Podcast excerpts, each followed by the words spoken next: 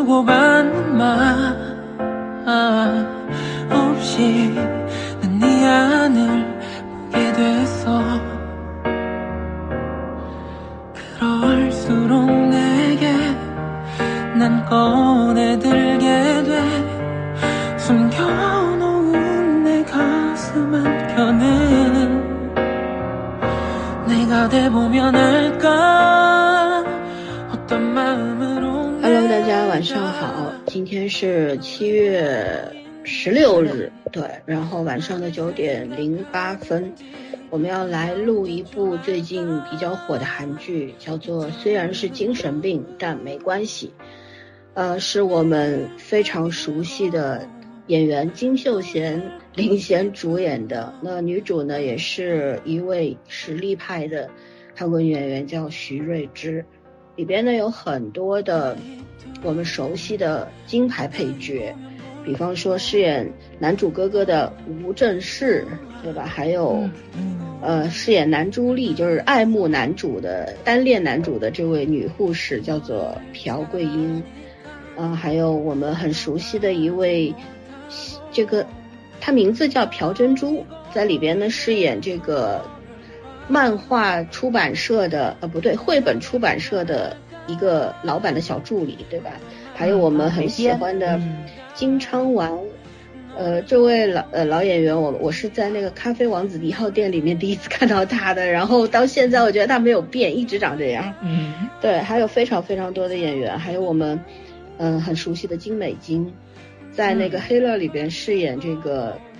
池昌旭的搭档，对吧？那位嗯计算机神童大妈。 ，IT 专家啊， 对，那么讲了这么多演员啊，我们要说一下为什么要聊这个剧，因为这个剧呢，目前豆瓣上面的评分是高达八点八分，我记得刚出来的时候好像是九点一，对，现在落到了八点八，有三万人在观没有看没有，四万五，四万五将近四万六了。哇哦，又涨了，那个是对评分，我说他现在点赞看的是三万人，哦哦，再看，嗯，嗯对，然后四万多个人在已经打了评分，呃，一星两星的非常少，大多数是四星五星的。那么这个剧是六月二十号，二零二零年的六月二十号在韩国开播的，类型是爱情，然后集数是十六集，目前播了八集，每集是七十分钟左右。然后呢，嗯、导演是朴信宇。通过这个剧呢，我对这位导演真的是有一种崇拜的感觉，因为他的嗯镜头语言实在是太棒了。然后看嗯了一下他曾经的作品，呃，《幽灵》，我们这个哦啊呃苏苏志燮志燮达苏叔志的燮，对嗯，然后《嫉妒的化身》，我们讲过这个片哦。当然还有一部我们不喜欢的 男朋友，我们就没有看，也没有讲。对，但是男朋友的镜头当时也挺美的，我记得，是挺美的，对，但是没看，因为对就我他俩没什么感觉。没感觉，就是对。然后编剧呢叫赵荣，这位编剧呢，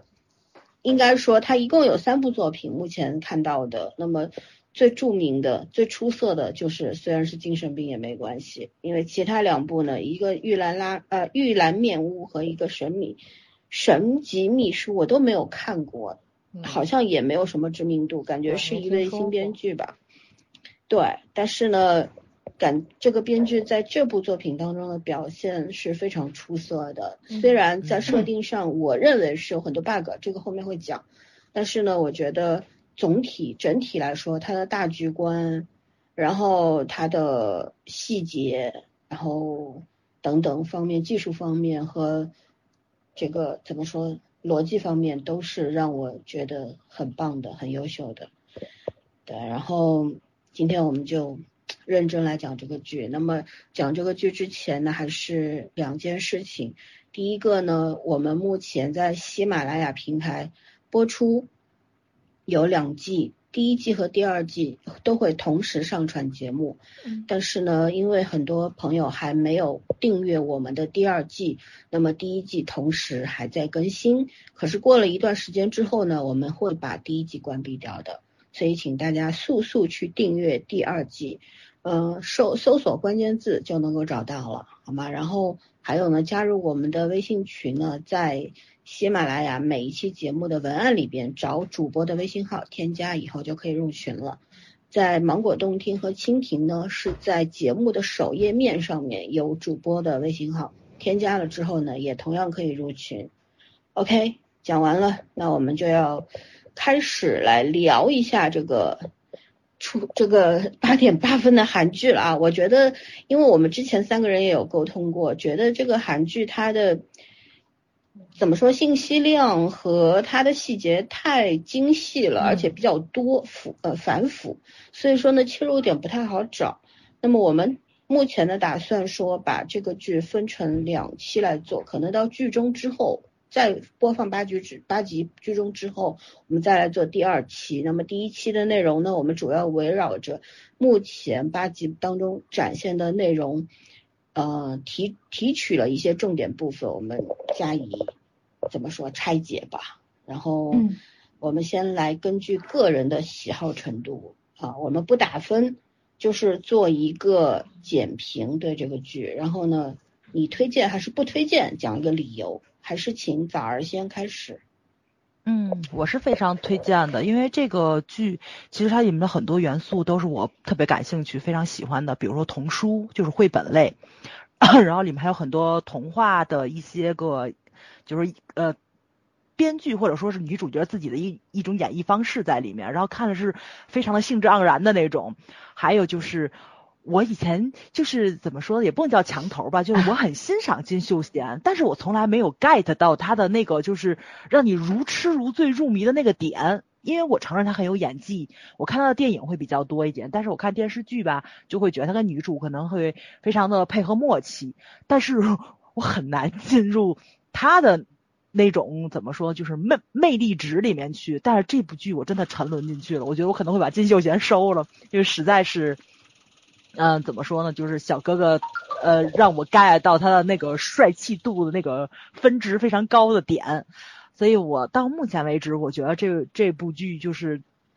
不能说量身定做吧，但真的是照着我的喜好 演绎出来找的，到所以你我的看那了个点啊上是吧？对对对，没错没错，长在我点上，从剧情到它很多细节，到就是说，嗯，男女主的 CP 感，然后里面所有人物群像，然后做的都非常满意，所以我的评价是比较高的，我很喜欢。嗯，OK，结束。嗯，圈圈，啊，我来，嗯，其实我我对金秀贤真的真的挺一般的，然后，但是我很喜欢女主，就是一开始也要说这部戏的时候，我就说我我肯定会看，因为金秀贤不管不管她长得有没有长在我的那个那个点上，但是她真的演技在我在点很在线的，然后呢，挑剧本儿一般来说，我觉得她没有犯过错误，而且女主我很喜欢嘛，我当时看《无法律师》的时候我就很喜欢她。我说那这个片子我肯定会看，而且这个名字还蛮吸引我的。我说韩国拍这种精神类题材已经拍的很多了嘛，但是看看还能拍出来什么新的角度，好玩不好玩？然后就就算等了很久，因为前一段我觉得韩剧好像也没有让我觉得特别好看的，然后这个片子就出来了。我是大概从第三集开始就开始追追直播的看法了。呃，虽然是听不懂韩语，但是我真的觉得他们两个的那个默契程度啊、演技啊什么的，都完全就是对于我这种喜欢看直播的人来说是没有什么障碍的。特别是，呃，女主的这种，我一度会担心女主接不上金秀贤的戏，因为，呃，从这个剧里面，我以前觉得她演戏是好，但是我现在觉得她演戏真的，就当兵回来很灵长了嗯一大截的感觉，就是那个既既有灵气又很稳，就是她整个给人的感觉是。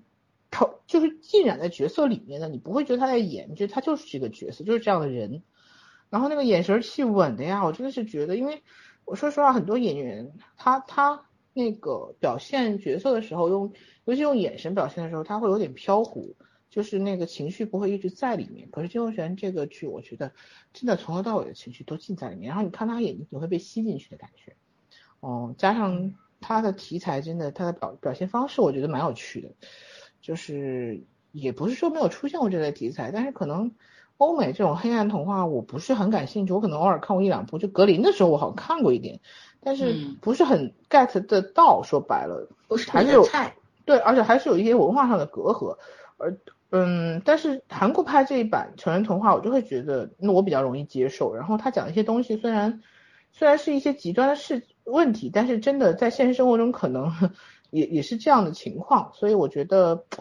这个反应方式还是让人眼前一亮的。加上这个是个新编，据说是个新编剧的作品吧，然后我觉得哦，编剧这么厉害，我无数次的说，我其实觉得国内的环境我也会会很替演员可惜，因为我们的演员不管年轻的、年老的有没有演技的，碰基本上不可能会碰到这样优秀的剧本儿，但是。当然，如果真的这种题材放在国内编剧来写的话，我也觉得他们写不出来。所以我觉得这个剧真的很值得推荐，因为，嗯，这个不是说你短期内能在就是国剧国剧身上看到期待的这种可能性，嗯，不太可能会有这种类型。嗯，嗯，OK，讲完了对吧？啊，讲完了，嗯、那推荐我是肯定推荐的嘛。然后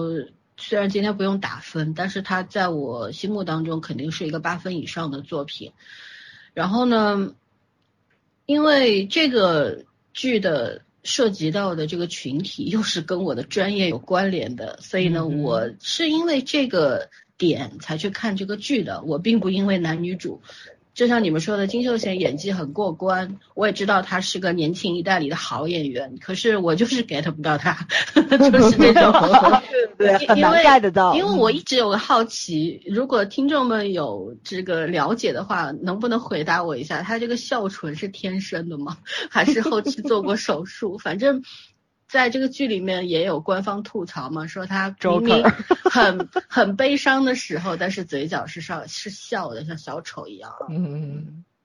当年在当年的杜教授，其实我从始至终我喜欢的 get 是不到是 吗？不是，我喜欢的是杜教授的书 房，然后好吧其他我都没有很在意。我以为对，你说的是安宰贤，没有没有，我真的只喜欢他那个书房，你知道吗？我好想拥有那样一哎，个书房。我觉得李敏镐在《The Pink》里面那个那个书房好像和他那个异曲同工了。对对对，真的好羡慕，嗯喜欢阅读的人一定会啊在、对很很想要，那一就辈是子小都想型图拥书有。馆，哪里是书房？对，啊，这个 言归正传啊，嗯这个剧呢，因为这个我的专业和这个有关联，所以我去看了。看了之后呢，其实第一集、第二集呢，我没有太大的感觉。到第三集的时候呢，我第一个泪点出现了，这个后面会讲。因为可以提一句，就是那位议员的啊儿，子啊，不被关注的儿子那一场戏，我看了两遍，两遍都是热泪盈眶的，就触动到我了。然后呢，就开始去想说，因为大家肯定有看过一部小说，国内的一一位作家叫做呃高明，他写了一部精神病患的畅销书啊，叫《天才在左，疯子在右》。嗯很很多人都看过。他在这个小说里面有有提到过一句话说，千万不要太在意精神病人说的话，别深想他们告诉你的世界观，否则呢你也会疯。嗯，但是呢，当这些不同的世界观在这个剧当中展现了，我们去深层次的贴近他们，去解读他们的内心世界的时候，你其实是除了同情之外，然后还有很多很多的怎么说，产生共复杂情的吧感，情，对，产生了共情，因为每个人生活的都不容易，不管是在我们眼中的正常还是反常。其实，在这样的正常和反常的这个这条线上面，我觉得所有人都是左右滑动的，而那些已经得得了精神病的患病的患者，他们就像我说过很多次，人的怎么说，他的思维，他的身体，就像一块拼图一样。那么精神病人，包括一些心理疾病的患者，他这块拼图缺损了，可能打乱了，也可能消失了那么几块，所以它是不完整的，所以他没有办法用我们所谓正常人的思维方式、语言方式去生活，去跟人家沟通。那么对于这个群体，其实在国内啊，我一直觉得对这个群体存在很大的偏见和歧视，就是大家一说就说，哎呦，这个人就恐怕有神经病吧，嗯就大家很多连精神病和神经病都分不开，分分不不出来清楚对，嗯就会去去。就是说，给大家给对方贴标签，说你是不是有神经病啊？嗯嗯然后就觉得这好像是一个，呃，怎么说，在人生的最低谷的这么一个代名词。我觉得本身对这个群体，这个病患群体是缺乏了解的。然后我们这些人在与他们之间筑起了一道高高的、厚厚的墙。我们也从来没有想要去推倒它、打破它、去了解他们，而是不断的去把这道墙给加高、加厚。我觉得这部剧的出现，其实也反映出韩国社会非常人性化，然后人文关怀的一面。虽然我们也知道韩国是一个非常精分的国嗯家，它这个民族就很精分。从他们的影视剧当中，我们看到了太多优秀的作品，让我们羡慕的作品。但是这个国家发生的很多事情，也让我们匪夷所思。嗯，对？吧？所以怎么说呢？我觉得他们一直这个国家和这个民族，他们的人民一直给我一种就是非常啊挣扎的那种那种感觉吧，就是他活得们很努力拧想巴要。 对努力想要去挣脱和创造些什么，改变些什么，但是困于现实。对可是我觉得在影视创作这条路上，他们已经走上了一条好的道路，这是嗯让我们非常羡慕的。啊、也不知道要追多少年才追得上的。对，然后我觉得这个剧里面很好的在提醒观众啊，其实我们做这期节目，其实也同样的想法。我觉得我们是要告诉所有人，包括我们自己，就是我们每个人都是有缺陷的，嗯都是有各种各样的问题的，活在自己的困境当中，对吧？也有很多的不能处理的解决的问题，然后也不知道，有的时候很很困惑、迷茫，不知道怎么去面对生活，面对你的朋友、家人等等。但是你人生就是这个样子，你不敢死，你就必须要活下去，对吧？所以怎么办呢？就是勇敢的去接纳你的过去，那些过去当中有很多的伤痕，有很多的痛苦，那么你去接纳它，才有可能获得治愈的机会，对吧？这样一个，这、是一个人生命题吧，就是无论你是病人还是所谓正常人，其实我觉得从这个层面来说，可能病人更快乐一点， 就不用想，不用去想那么多。他们在自己，你像这个没关系医院这个地方，特别像一个乌托邦，对不对？特别温暖。嗯，但是我想提醒大家，现实当中的精神病院没没有这么么好 美好。是的，真的没这么好。嗯对，因为我多次去过这样的医院工作，看了很多，每次去之后我都内心非常压抑，在那个里面那个氛围里边，其实我我是自己都有一些。怎么说有点承受不来。每一次工作完毕之后呢，都是需要自己自我调节一段时间的，啊，真的没有这么美好。我觉得这里边更像一个疗养院，而不是一个哦精神病院。嗯，对，那么推荐的理由还有三条，我看剧的时候随手记下的啊。这是一个第一条，就是一个关于妈妈的故事。嗯这里边所有的人故事，其实它都会讲到回归到妈妈这个主题上。无论妈妈是对你好还是不好，是你人生的榜样，还是让你人生陷入地狱的这么一个恶魔，嗯对，它是一个关于妈妈的故事。然后呢，第二个。也是一个笑点，叫做距离产生美，就是粉丝和偶像呢，还是要保持距离，住在一起呢是会打架的，对不对？比方高作家和哥 哥打成那样，对吧？为了一个玩偶。然后呢，第三点就是我们的这个呃刚泰是应该算算是韩剧史上最辛苦的男主，对，因为他要照顾两个孩子， 还有医院里那一堆的病人，还要养活自己，所以他是最辛苦的简男主。直是圣人活的。对，综上所述，这是我推荐的理由。我也，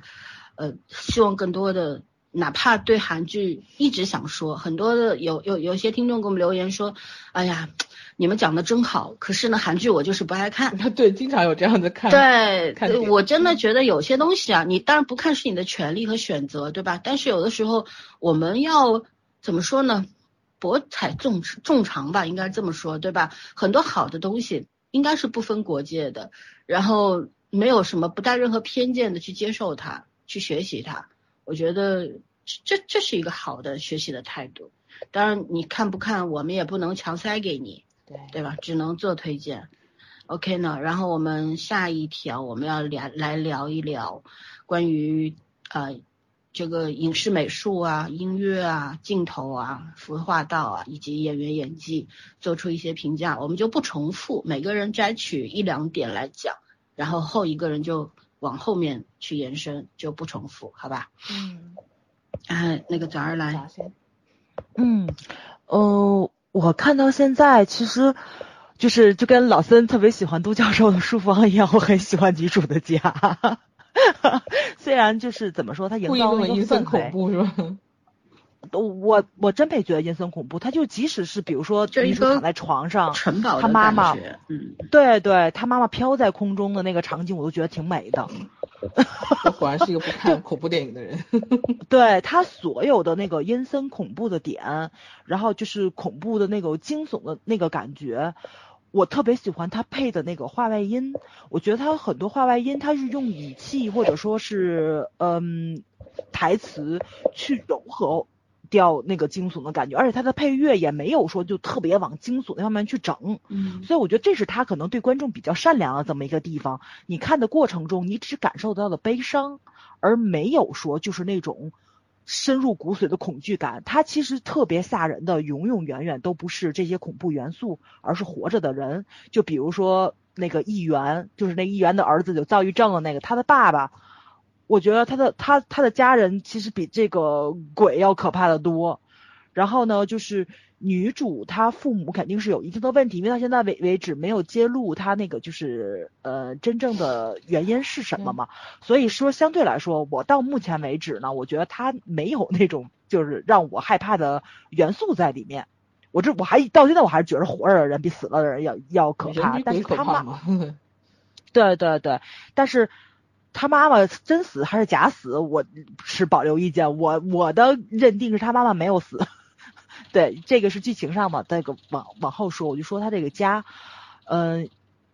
他好像没有说用特别多的，就是这样怎么说来，就是就是家具去去营造这个他这个房间的的这种布置感，但是他那个空间建筑那个设计，我实在是太漂亮了，我觉得就就真的很像看好多陀螺拍的那个电影的那种古堡的那种感觉。我不知道这个是他特意搭建出来的，还是为了这个就是这个韩剧去特意去找的，因为咱们在以前的韩剧里好像没看到他这个很建筑。少韩国有这类是吧风很格少的这种房子，对对，嗯，就即使咱们看德鲁纳酒店啊什么的，也有那种偏欧式的建筑，它可能有的是用 CG 做出嗯来的，然后内景是搭出来，但是房子的远景其实是很少的，因为就是小小的一个嘛，哦我看的对时吧候？也有这种感觉，我就没有去查资料啊，估计嗯我是猜，我不知道猜对不对，我觉得它可能是一个博物馆或者小型博物馆或者之类的，对，然后借嗯用作这个拍摄的场地的，没错，对没错，我觉得可能是新开的，就跟类似于德鲁纳酒店那种似的，就是它可能开一个民俗村呐、或者是怎么样的，这种风格性比较强的那种建筑群，其中的一个，它可能是拿出来，但我觉得这个值得以后去旅行走一走。这是我第一次看一个房子，想去韩国看一看，就包括咱们以前看了好多，就是秘密花园啊什么的，就大家都对那个玄彬的那个呃别墅很感兴趣的时候，我就毫无感觉，就比较现代化的这种毫无感觉。但他这个房子是让我第一次觉着，哇塞，他这个选景选的真的很好，尤其是那个门上爬的那个植物，就那个长爬长金山藤那虎种。嗯，爬山虎，对，然后你再应对上它里面好多的那个就童话故事，像睡美人啊什么的，就是那那种感觉氛就围嗯特别特别的、呃氛围很美好，然后又童话感也营造出来了，而且女主的家里其实真的没有这么多的家具，就是你能看到就是。嗯，她的内心世界目前还是一个很荒芜的状态，就是她肯定是慢慢把内心填满，这个家才会越来越温暖。你能看到第一集就不是第一集，就第三集开始，女主进入了这个阴森恐怖的家，慢慢的这个家对盖着白灯布开，始然后白亮布起来掀了开，对对，灯开始亮起来，它这一步一步，其实就跟咱们自己在装在装修房子那种感觉似的，然后你是能看到通过这种空间上的一种改变，然后内。呃，人物内心方面的一种丰盈感，哎呦，我就觉得就做的特别特别的好，这是我第一次看韩剧对于这种置景方面，然后去就是展现人物心情，就这种怎么说呢，就是这种镜头展现感这么清晰明了，这真的是第一次，所以我就对这个印象特别深刻。我太喜欢他这房子了，我这辈子要有这房子，我得美死。 所以为了不让我美死，我还是不要有了。 还有就是服装，其实我觉着金秀贤的服装没什么变化嘛，因为她现在可能还应该是，没错，对对对，女主的服装实在是太赞你说了。整个造型啊我都很赞。对对，我觉得就特别适合，可能就是那种绘本插画师啊什么的去借鉴一下魔。女，就因 为对我，因为我看到了很多人去扒他这个衣服，好像都是大品牌的，怎么样？我对这个不感兴趣啊，但是我觉得他搭配上他那个造型实在是太酷了。而且女主前几集她一直在戴着墨镜，就都是那种尖尖，就是那个翘边上儿面有有点儿翘有点起儿来像猫那眼种，的那种感觉，没错，嗯就一看就是魔 女戴的墨镜，女人跟那咱种。 就咱普通人觉得戴不了，但是最近这几集她就主要是我们的戴着脸墨型镜配不上这样的 墨镜，别戴不了，小巴掌脸，是我我们不配。 没错儿， 你们能不能不要这么打击我？我也没说要买，好吗？ 我可以送你一副，不要不要不要，太可怕了，这个 本身呃就不太适合买咱家们这秀和种卖家比较秀知没事儿性的女 人。 还有就是她的衣服，我觉得前几集的颜色实在是太亮丽了。她出来的时候就是那种牡丹的感觉，就是周围所有女人都黯然失色，你知道吗？？而且对以黑对色为主嘛，一一黑直色就是那那种深嗯紫色，对吧？对然后那种很妖娆的绿它可色，以就一炫看耀就那是种各种各样的，就最漂亮的花的那种感觉，但是没又错有毒，又不是那种看起来很健康的那种花。对黑玫瑰，而且我觉得就正常人都不会穿，就那种很繁复的欧式，这种对泡泡而且感有袖觉穿、像在包看纽十、很四高、的十六领世 子。纪的那种，世 纪的他那个头发的造型，哪有正常人出来弄个大大盘头的这种？而且他头发还没错没多错，嗯啊，她发际线真好看，我觉得全梳起来超级他有极限魄可力以那种感可以觉。画的。 哦， 是吗？ 不知道，反正就是她穿的服装，就是能看出来哇，就是都特那什么，还跟咱们以前看德鲁纳那个谁感觉不 IU 一穿的样不一样。嗯对，IU 是小女太人，小然后只妆了容哎呦，是关巧没婷的错嗯就她的那种气场跟这个完全不一样，那个其实相对来说还是有点点可爱我觉得的那他种如果风和格 L 放在在一，起的话，就相当于大公主和小公主的 区别。呃，这这这绝 对女王。我到现在为止我都很奇怪，为什么没有给她配一个童话故事是冰雪王 后，呃，冰雪女王，我觉得超级说不适定合后面她。有。她他哦后面可能艾会莎和那有，嗯个谁嘛，就是演冰雪女王的姐姐和妹妹嘛。呃，不是，我说的是冰雪皇后是那个那个谁，安徒生童话嗯啊里面那嗯的那个。 对对对，就一看就是大反派嘛，就是大反派出来就是可以要的拆散恋人的后妈那的种。茶花会预 预告版 吗？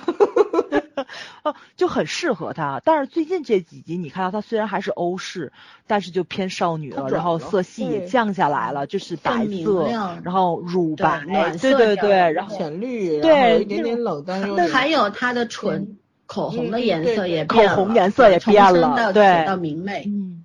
对，对，然后就是这种妆发的这种变化，也是跟她的心情完完全，所以就女主到这八集，她的整个的心理历程，嗯、我觉着演的肯定是完全没有问题啊，嗯但是这种外物的变化其实是给观众一个特别直观的改嗯变，就是两个人都在为了靠近对方去做出努力，尤其是魔女，嗯，因为她可能遇上了她的王子，或者说遇上了她的骑士，然后呢，她就再也不像一个斗士一样的武装起来自己，然后慢慢的就是展露出来她魔女的女的那个方面，不是魔的那个方面，就是你看的感觉上是非常好。但是两个演员，我觉得演的真的是太棒了，因为我当时看的时候，我跟你们两个人说嘛，就是轩轩是特别感慨，这个剧本儿咱肯定是写不出来，我第一个反应就是咱们找不到这个同年龄层的演员来演，因为两个人别说这个配合的 CP 感啊，就说两个人的微表情的把握，哇塞，就金秀贤这是完全是神级，我觉得没有办法去、去撼动的，金秀贤的目前就为止就还是连我觉得女面主瘫演的最好的没有之 一，是不的，没能有之笑好不一，好？不能笑也不能哭对好不好？是的，可有眼但睛是他就真好了，的要干嘛笑和哭？他这八集完全没崩过金秀贤，嗯金对秀贤就连笑也是这个角色在笑，绝对不是他本人。但是女主你能看到，偶尔她面对金秀贤就是就是七八两集的时候，就因为爱上他剪了剪少了头女发之后的的那心情那种，对他的那个笑，就有点儿那个徐睿知自己的笑的感觉，就对吧？就不太像是魔女 的那啊 个笑，就就自己笑有点出来也过算大早笑了这姑娘挺好玩的，我是觉得。 她是她天生笑眼儿，她一嗯笑就是弯弯的，跟月亮一样。所以，所以我就觉得就是，嗯呃通过这种外部因素，然后去引导这个观众去体验，就因为两个人都是微表情，两个人其实没有，就连吵架，我觉得都没有特别激烈的那个情绪上的一种宣泄，有啊因为极度压狂抑嘛。喊嘛， 对，狂喊，对对对对对 对对，但是他就是偶尔的，也不是说通篇嗯都是，不是马景涛式的，对吧？啊，因为他们本身这两个性格都是内心压抑的性格，女主虽然很外放，没错嗯攻击性很强，但是她很多时候她是隐忍的，她绝对不是反社会。因为她虽然嗯对表现得非常直来直去，攻击性十足，但是我觉得她内心世界是柔软的，而且她就像刚早嗯说，她从妆发、从化妆，呃，从那个叫内心的等等变化，从剧情的展嗯开当中，我们可以看到她是在贴贴呃努力的接近对方，或者说对，爱上对方，我觉得更多的是什么？是他其实在他成长过程当中，他是没有童年，没有少年，没有青年，都没有，就是突然从一个小孩变成了一个大人，在这个中间所有受到的影响，他母亲对他的那种巨大的控制，然后他爸爸的本身的，他爸爸本身有一些隐情嘛，对吧？变成现在这样，肯定是因为而且他爸爸还是个蓝胡子，那个童话配上，嗯所以我觉得他就是有内心有缺失了那么十几二十年，所以他现在去展现一种少女的那种样子样貌，其实娇憨嗯是是一种弥补，是对人生的一种弥是补。的就是是的我觉得他真正打动他的是什么？是那顿早餐，兄弟俩进入他家里之后给他打嗯扫卫生，他在呼呼大睡的时候，兄弟俩做呃一个在拖地洗被子，嗯一个在做早餐，然后我我有一个泪点就是他那个金秀贤不是行了，刚才给他盛饭，盛饭，然后他说嗯、更再多一点， money，嗯对，就那个饭哭出来满满一碗嗯，然后后来哥哥还跟他说要不要匀你一点什么的，就是那种他从来应该没有吃到过这样热腾腾的嗯是家的常饭。嗯对他来说，可能从小到大，因为家里有钱嘛，然后家嗯家里都是很复古的、很古典的这种东西，生活肯定很好。可是他没有吃过，你看一开始的时候，他也跟那个女二说过，我特别喜欢你妈妈做的饭，嗯对吧？他没有吃过那嗯个家常饭，他不知道真正的家庭温暖是什么。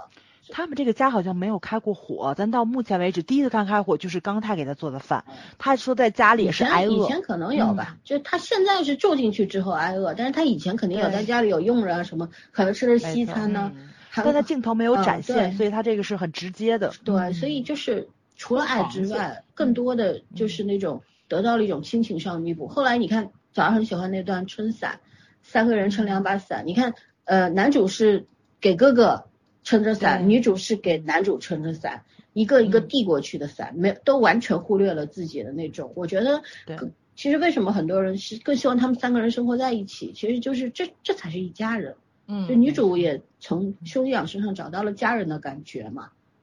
亲嗯情对她来说过于缺失了，几乎是没有的，所以她内心荒芜嘛，对吧？她那她很有才华，她会文学创作，她能把人生经历和看到的种种的这个世上的道理啊，还有很多的部分呢，都化作这个文字写在故事当中，去告诉世人等等，她能够帮很多人。这，但是她她自己对自己的这一部分的缺憾，真的是直到遇到了女主这呃男男主，包括呃还有女二和女二的妈妈等等这些人，包括精神病院的这些病人，还有院长啊、护士等等，给了他很多的弥补。所以所以我觉得这一系列的变化促成他发生了直观的外观上面的那种变化，以及他笑容越来越多了，嗯对吧？嗯。你还要继续说什么？嗯，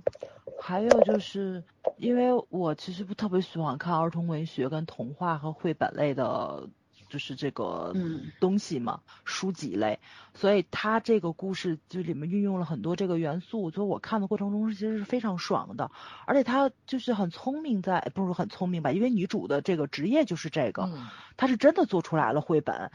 也就老三刚开始推过一个这个，就是还有一个人拼命的跟我推这个，是我做过美编的一个朋友，他是真的做过童书的，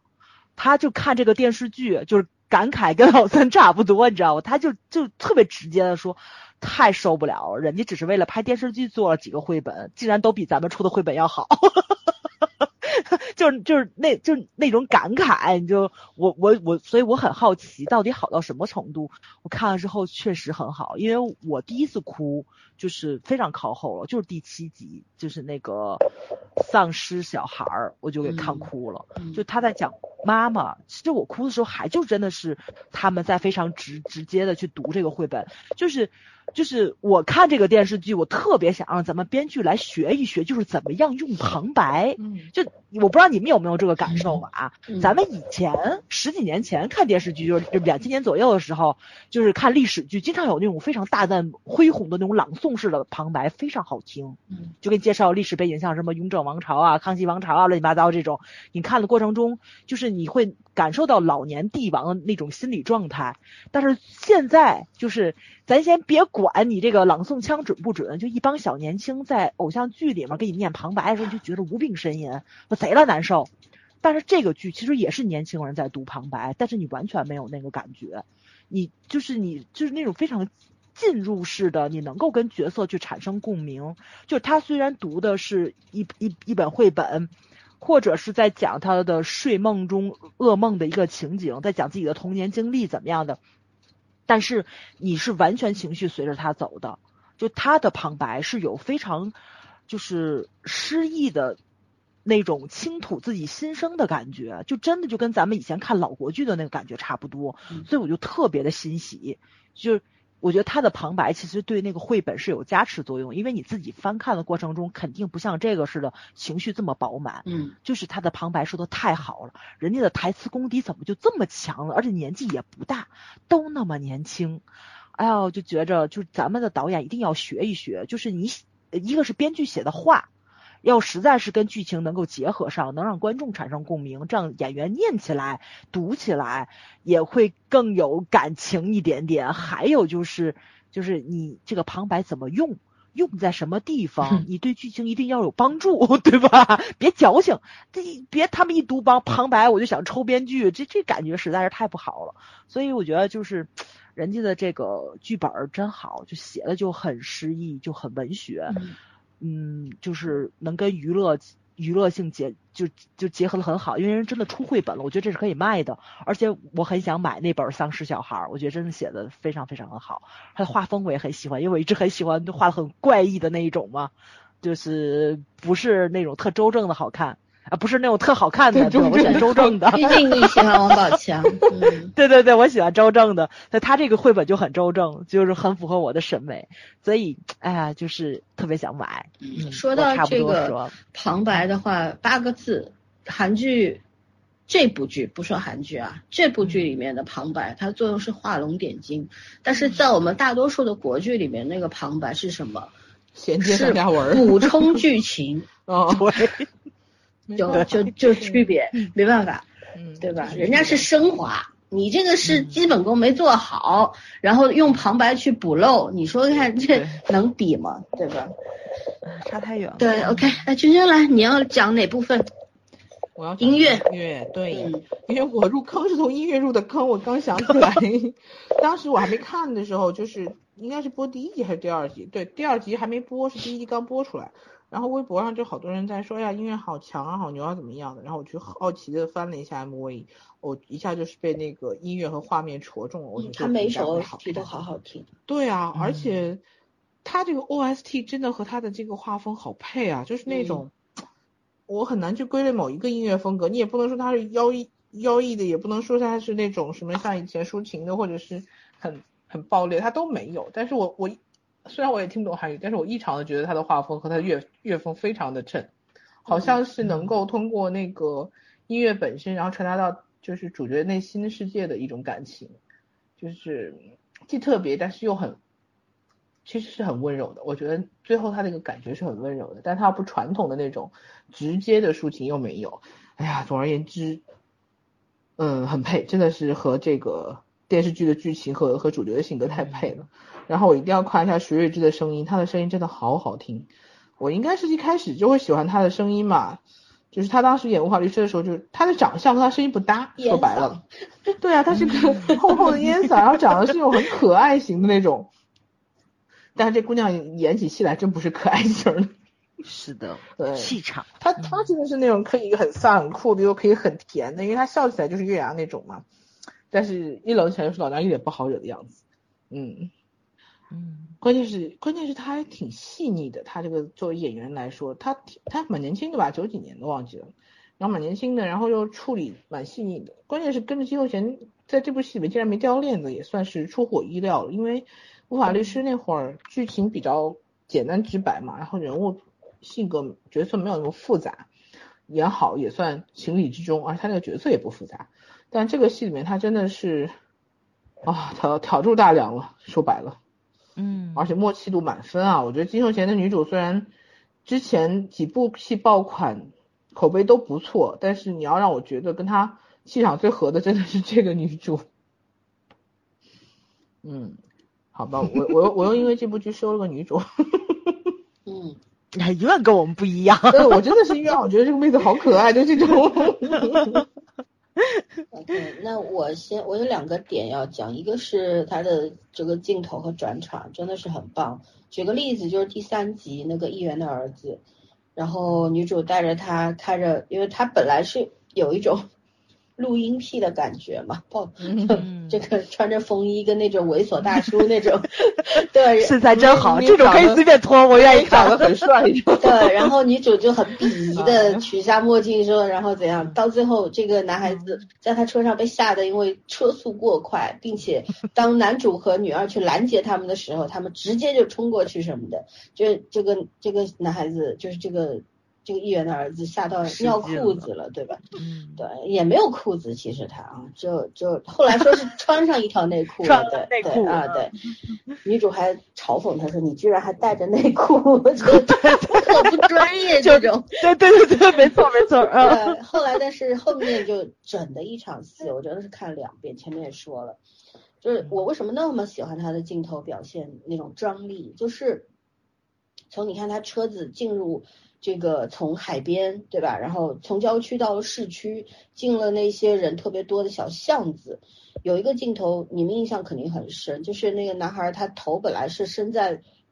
从天窗里面出来的，但这个嗯时候因为车速非常快，然后爆米花这个时候突然就爆了，然嗯后满天的爆米花配合那个男生的表情，就是那种看像看到烟花是的那是种的感觉，就是就一对瞬间那种泰坦尼克号的感觉，对那种冲击力唯美， 然后嗯嗯，怎么说，很震撼。就是我当时就想，哎，这这个镜头搭配是怎么想到的？就就当时就有这种疑问，又倒回去又看一遍。然后后来就是一系列的，就是他冲上台去讲我爸爸是个什么样的人，大家不要投他的票，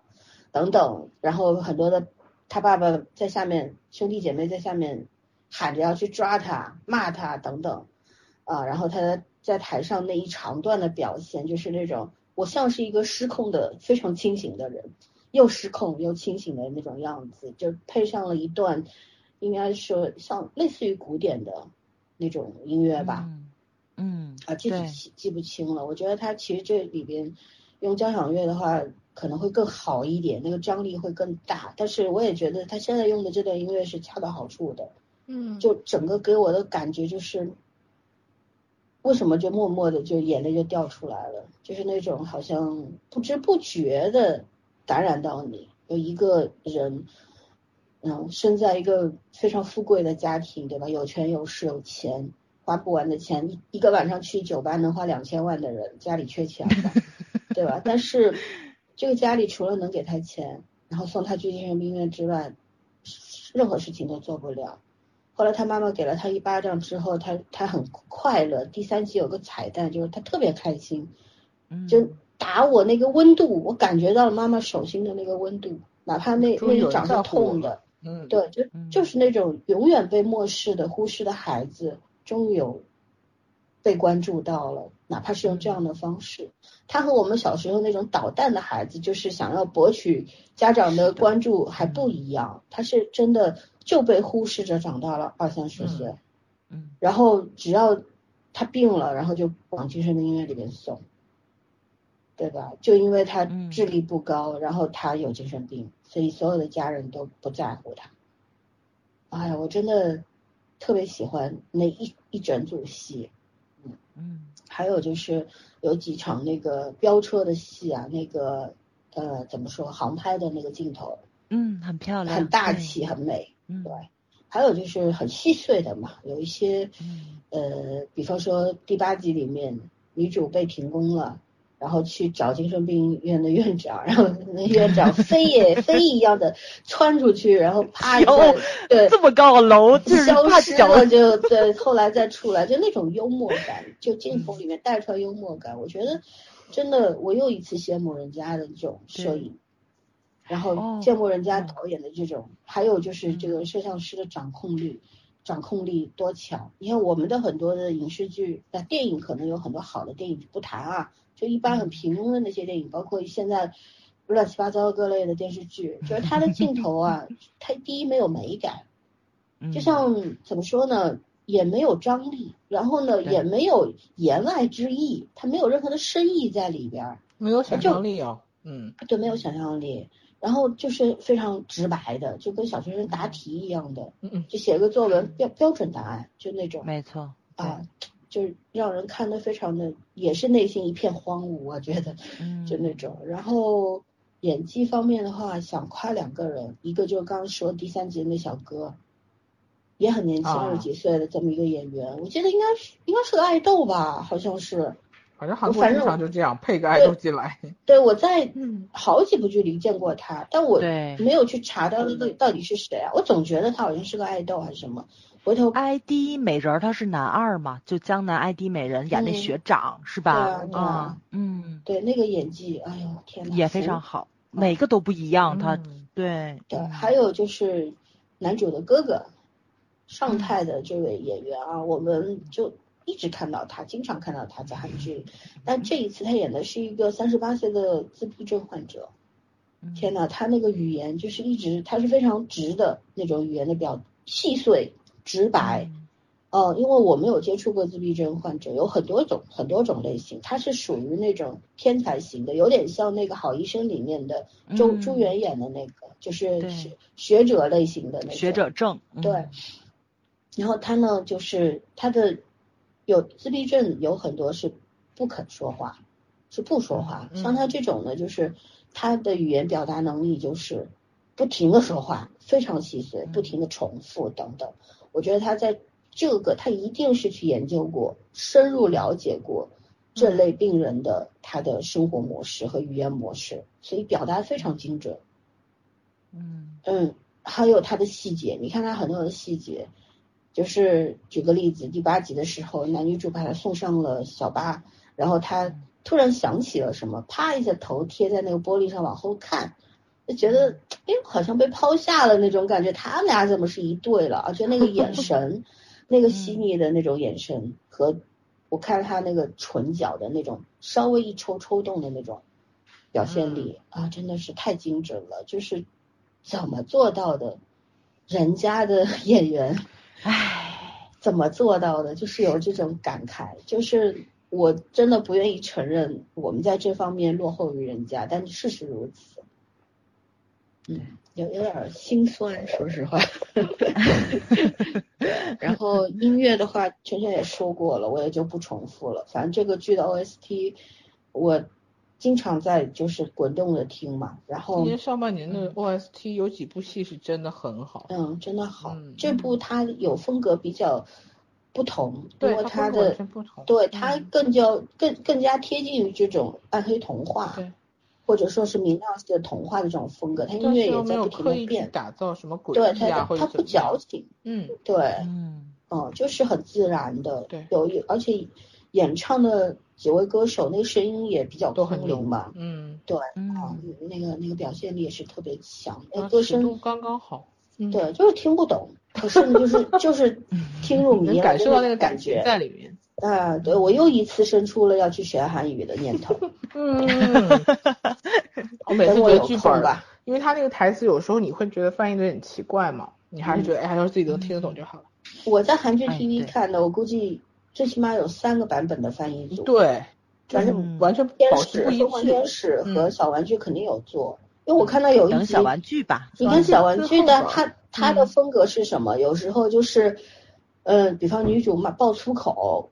嗯、对，他他会他解他释，她嗯会解释，然后嗯下面还会写尼玛什么什么什么的那 种。然后男主喝醉酒给女主发短信说，呃，等我，我那个字开始打的是偶啊什么的。啊，嗯等对偶什么嗯，他都有改，所以说呢，我觉得这应该这一集我没有看哪哪哪一集是哪个翻译组做的啊，我觉得这嗯肯定是小玩具做，因为小玩具就是它的精细程度是很高的，嗯然后细节做的很好，嗯，我一般收最后收资源都会收小。对，一般都是会收个一零八零的小玩具的版本，嗯，嗯好剧我都会这么干。OK，那我们继续往下，我们讲讲人物设定，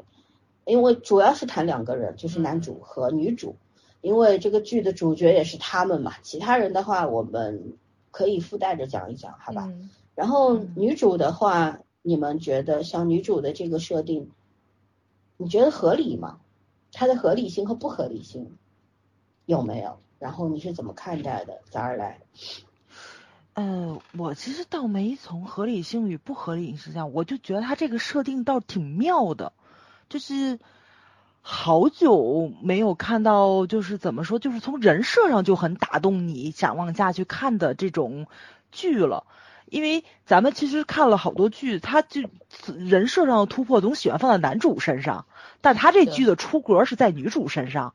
然后，哎，我觉得没什么嗯男权女权的意思啊，就是他这个就是反转度，就是就足够吸引眼球，因为其实给了女女女演员很多的创作空间在里面。然后呢，但是你这个创作你又要围绕着男主去走，就是你肯定配合上要很够。这也就是圈圈刚开始说，就没想到徐睿知这个演员竟然扛住了，因为咱们都知道那个谁金秀贤就擅长演面瘫，嗯但是这种女主这种又要外放又要内敛，这种其实我觉得复杂度比男主那个要复杂的多。而且他这个童话风格还不是咱们想象中那种是暗黑童话，就包括大家最近这两年也一直都在讲格林童话的暗黑版或者出版到底是什么样子的，因为咱们大陆是禁的，就是你买不到这书，你想买只能买港台版，但是现在港台版又都下架嘛，你想买你都买不着，所以这个就是具体是怎么样，你只能从网上查，但是网上又不会给你写的特别特别的详细，都是大概集去介绍一下什么的，所以那种你那种百爪挠心呢，就就特别的足够。嗯，可是看了半天吧，就跟老森说一样，我其实不是从他专业度上是觉着女主不是就是这种反社会人格，我是从她的绘本上去看，因为她的绘本虽然是暗黑系，就是有一些比较恐怖的元素在里面，但是你是看到它是通过就是人们惧怕的一些元素去讲比较柔软的一些个情感，或者说是呃一些个比较人性的东西对另外一个弱者的一种摧残跟这种伤害的实质性的这种。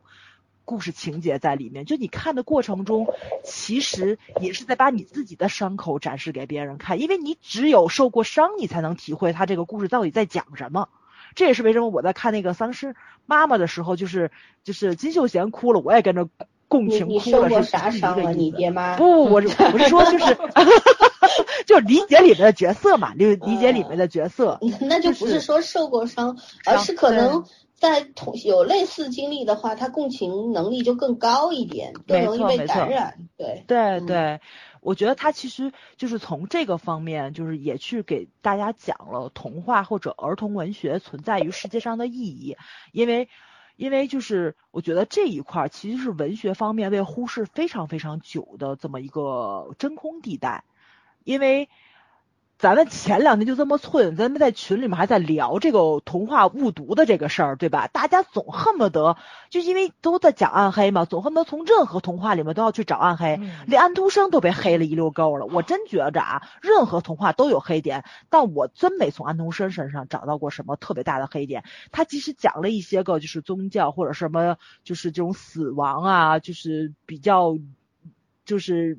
偏战争或者什么就这种不太好的这种七宗罪之类这种东西，但是他其实还是在以善的方式，或者说，因为他本身就是一个很善良的人，大家去看他人生经历就知道，是一个受过很多伤、命运很多舛的，但是他依然热爱生命，依然会把这个非常悲惨的故事包装的非常的美好嗯嗯美好，或者说展现出来给大家看，就是生活就是一塌糊涂，生活就是很痛苦，人是生来就是孤独的，但是值得你活下去。就是那天咱们群里有人去分享嘛，就是一定要给孩子们去讲这个叫什么来的生存哲学，或者说是你要活下去，为什么要活下去？就是死了就什么都没有了，活着你才会得到什么，或者说是改变什么。你只有活着，才能够改变你现在不可能去改变的一些问题。但是安徒生的很多童话都是都都是在解决这个问题的。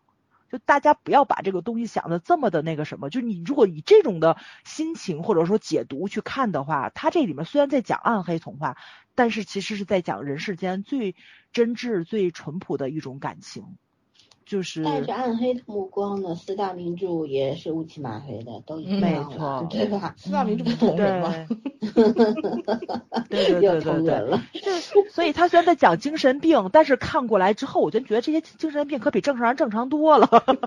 就是里不有句台词吗？就特别逗，就是那个谁院长又招倩，非要去在人墙上画画，然后呢不小心加了一笔之后，就是那个绿色的，然后就是整个把画面一。大白墙都给破坏掉了。当时那个谁尚泰不就很生气嘛，拿两桶油漆就要泼院长，两个就在这个精神病院里面来回跑的时候，就那个卧卧底的大叔不就说了一句吗？哎，这个世界上没穿病号服的精神病更多。嗯，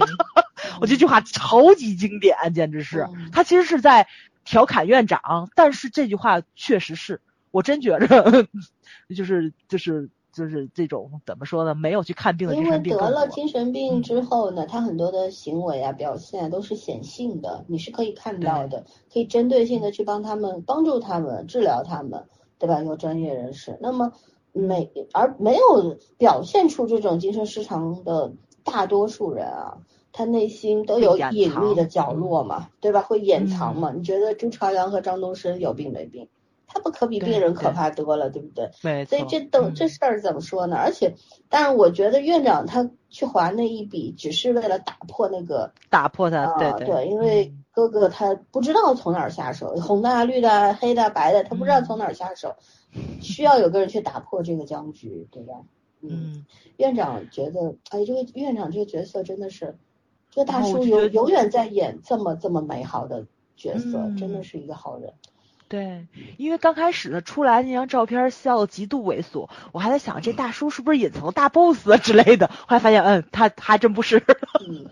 对，就很美好。它这里面就是很多就是很反转的东西都是这样的，就比如说那个谁，刚太太那个朋友，这这人也经常演反派角色、是吧？对就是对，不不是演怂蛋就是演怂包什么之类的。但是这里面真的是一个怂怂的好朋友，就是里面其实找了好多角色就来演反派，包括女主的爸爸，其实在很多剧里演都是好人。嗯就是检察官、法官之类，这里面竟然演了一个蓝胡子，就是就是他这种反转是让你觉着也可挺能不可思议的，嗯也可能蓝胡子只是女主对他的误读，误他读他未对必是如此的。嗯，对，所以还是挺值得期待一下的，嗯嗯，OK，我结束，嗯，就是你觉得女主的设定是没有问题的，很合理。不是没有问题，就是我很喜欢，嗯，有问题吗？就就是你们专业那方面的我没办法解读，但我觉着就是就是没事儿，嗯没事儿，我我们接着补。来，深深，嗯，那个不用努力整词儿 啊，你还有朋友可以。嗯话说女主应该，你说她没有问题，其实严格意义上她是不是精神病不好讲，但是我觉得她活得很就会很让正常人羡慕。其实 我觉我得是她说设定上，不是说他这个角色的表现上，就设定上，你觉得合理吗？或者是不合理？你可以从也多种的合角度理啊，去我觉得没有什么不合理的，就啊是呃，她怎么讲，她她算是被他妈精神虐待吧，我觉得其实是，然后所以就是她有一有一点点怎么讲，就是不太肯定是不太会和人处理正常的这种情感关系嘛，因为他妈就给他处于一个真空状态，然后没有给他一个健康的就是人人际关系的能力。然后我我其实是觉得他和男主虽然表现方式完全不一样，但是他们俩其实是一类人，就是都在躲藏自己的感情，就是那种。但是我觉得每个人都会羡慕女主这个样子，就是会觉得她很厉害。但是你让她，你让大家选的时候，没有人会愿意选成为她这个样子，因为大部分人受的教育都是要和别人一样，不能做那个不一样的。然后偏偏女主做那个完全不一样的，就不管她是因为真的是生理上有问题，还是说她只是说心理上有一些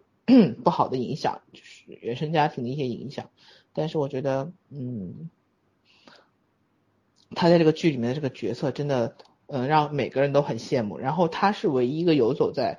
呃，所谓正常的这些人和那些真正被确定为精神病患者的这些人中间一个中间地带吧。就是他算是一个参照物，但是，嗯。现在就是慢慢的，你看从前八集从一开始就是真的是活的肆无忌惮、唯我独尊的感觉，然后变成了慢慢的就是开始会为别人考虑，然后会表现出来那种对别人的一些同情心啊也好，对别人的一些关心也好，嗯，会不会在后面也可能会出现其他情节，就是他没有看起来像现在这样我行我素了，没有这么帅或者没有这么爽，呃。他变成了一个，就是可能跟大多数人类似的一个，嗯，懂得，就是按照一些社会规则或者懂得对别人体谅，然后去，呃，受委屈的一个这样子的人。但是这个究竟是不是我们希望看到的那个样子，或者是说，如果你能选的话，你会不会希望女主变成这个样子？其实，我我一直在想这个问题，就是。虽然现在女主看起来很招人烦，但她现在真的活得很很潇洒，然后也是是让很多人羡慕的。可是她慢慢的这种变化变到规则之内的地方会更多的时候，我反而觉得嗯我会有点可惜。但是呢，你如果想，就是你如果完全想想跟这个社会就是走一个所谓正常路线的话，其实你还是会变成这个样子的。我希望这个结局保持住，就是男主和女主还是按照自己的风格去生活，哪怕跟主流社会没有那么就是格格不入一点，又怎么样呢？对吧？我们最终没有违背别人的，没有没有干没有打扰别人的生活方式，然后还能用自己的生活方式去生活，我觉得这这真的是一个完美状态吧。嗯。哦，老三，你你说我我明白你什么意思了。我觉得女主这设定其实挺不合理的，就跟我当时 看《好医生》感觉是一样的。就是如果现实中真的有这样一个人的话，你敢不敢让你的孩子给他去看病？就是呃他沟通能力上啊，或者说他的这个疾病，别说看病，就是让他当他老师，你愿意吗？ 对对对。然后我不知道咱们跟韩国的这个出书出版社有有什么区别啊？但是咱们国内确实是，就任何一个编辑，他这一年都是有指标的。比如说你要出二十本书或者出十本书，然后你不可能是手里面只有一个作家，咱就打他这出版社只出这女主的，而且不像咱们国家似的有这种限制，就你一定要出多少本书。那么肯定说你以也要以盈利为目的，对吧？嗯所以说这个出版社不只是要盯着女主。出新书，肯定还要盯着市场上再版旧书，这是肯定的。嗯就是你肯定是有这种配额，你才会去盈利。因为咱们这儿的出那个就是编辑也是，比如说他定本儿定十本书，你手里面就算你有十个作家，也不可能这一年都把书出过来。所以说你手里面如果出五本新书的话，另外五本怎么办？那么就是老版的书再印、再版、再上市，就属于这种。这样子你才能达到一个你目标的持平，你才能够拿到你最最保底的一个提成的这个问题。所以说，编辑的就你要以生计为主，但是你看到这个李代表，对吧？在这个女主之下，他们这出版社能盈利，我觉得不可思议。这件事本身就是一个很美化的事情，是不可能的。嗯 嗯，而且他本身还还有这种病，沟通能力上什么的，反正就是就是很不现实吧，反正就是对，嗯，但对是好看的，他拍的挺好看的 倒是，嗯呃啊，我为什么会提出合理或者不合理性呢？这个问题呢？嗯第一呢，我觉得这个故事里边设定男女主的设定啊，女主的设定就是童话类型的设定，而男主嗯的设定才是现实类型的设定，这两个是绝对不一样。因为女主这样的人在现实当中应该是不太会存在的，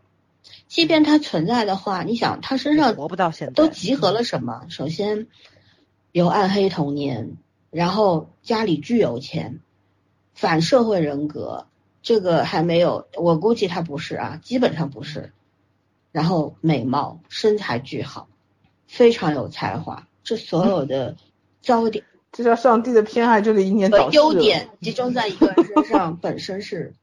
不太合理的，并且就像早儿说的，早儿后来才反应过来，原来为合理性所谓是什么。我为什么说它是一个童话设定，就是在这里，就是这样的人真的能够在这个社会上生存吗？如果他家里非常有钱的话，我估计他在现实当中的命运就会和那个议员的儿子一样。是的，嗯，而且他也在母亲长达十几年的这种高压和这种思想想法的灌输、观念的灌输之下、价值观的灌输之下，你看他已经跑偏了。我相信他不是天生的反社会，但是他后来很多的行为确实是反社会行为，而我不认为他是反社会人格，这是两个两个很大的区别啊。然后呢，他在母亲的这种影响，甚至于在父亲，他对父亲非常的恨，恨的原因在哪儿，我们还不知道，嗯对吧？因为想起来说，呃，父亲和母亲，父亲肯定是很爱母亲的，但是他们是一种什么样的是相处模式，我们还要等一等去看剧情的推进。还有呢，就是说。为什么他那么的恨恨父亲？他是不是把母亲的死因？因为他觉得父亲是蓝胡子，我觉得他爸不是。他为什么会说他爸爸是蓝胡子？就是因为他觉得他母亲是死于他父亲之手的。哎，是的，是的，对，所以他对父亲才会产生那么大的恨，巴不得他死了得了，对吧？就那种。但是，可是从这一点上，我们可以再反推过去，那为什么他对母亲又有那那么大的恐惧感呢？他对他母亲的那种恐惧感，其实应该也不会变化成一种对母亲的爱和崇拜吧？嗯，对吧？都不可能转化成那个爱和崇拜。那么他对母亲的感情是异常复杂的，所以在在这样的家庭氛围里长大的孩子，你要靠他自己产生一种反省的能力，几乎是不可能的。嗯嗯，然后你要让他内心是有暖意、有软乎乎的地方的，也基本上是不可能的。女主有一双非常睿智的眼睛，跟她演员的名字一样哈，非常睿智的眼睛，她能够在一瞬间看透事情的真相本质，对吧？包括她帮了很多次人啊，她可能用的方法非常的让人看不懂，甚至于一时之间无法接受，所有人都会误会他，对吧？你做的到底从他开始拿那个钢笔去威胁那个书评人，后来到这个在医院里边拿走了妈那个妈妈的那个皮大衣、那个披肩，对吧？等等一系列的行为，其实包括他那个当时那个摘花救不救钢泰，那那那一瞬间的事儿，人家都沉到 冰块儿这个叫什么冰湖底下去了，他还在那儿数花，救啊不救啊， 就这样。所以他，你你说指望这样的人，他会在内心当中存在于另外一种反省精神吗？存在于一种对世人的那种宽容，然后想要去挽救别人的这种勇气和能力，我觉得这个东西是不不可能并存的，因为环境决定了一个人的会变成什么样。会成为会成为什么样的人，所以这个设定首先就是一种童话的设定，它是不现实的。因为我我是从我的专业角度上去讲啊，还有呢就是说，但是女主的人设她中间有一个选择性，如果她是一个精神病患者呢，我不能接受，因为怎么说呢？就像刚刚说的，它符合童话世界的童话故事的设定，而不贴近现实。但如果女主不是精神病患者，而是被刻意训练出来的假性嗯，嗯的那种反社会人格的话，那我接受，因为他就像一开始我说的，他缺失了很多，他的人生的成长过程当中没有亲情，没有家庭温暖，然后没有童年，没有少年，没有青年，都没有。他其实就是在一个象牙塔里面，象牙塔里面城堡里面的公主，对吧？住在城堡里的不仅有公主，是的，也有后妈嘛，也有、我们小时候就听过白雪公主的故事是嘛，妈比后妈还狠，这是。对，然后，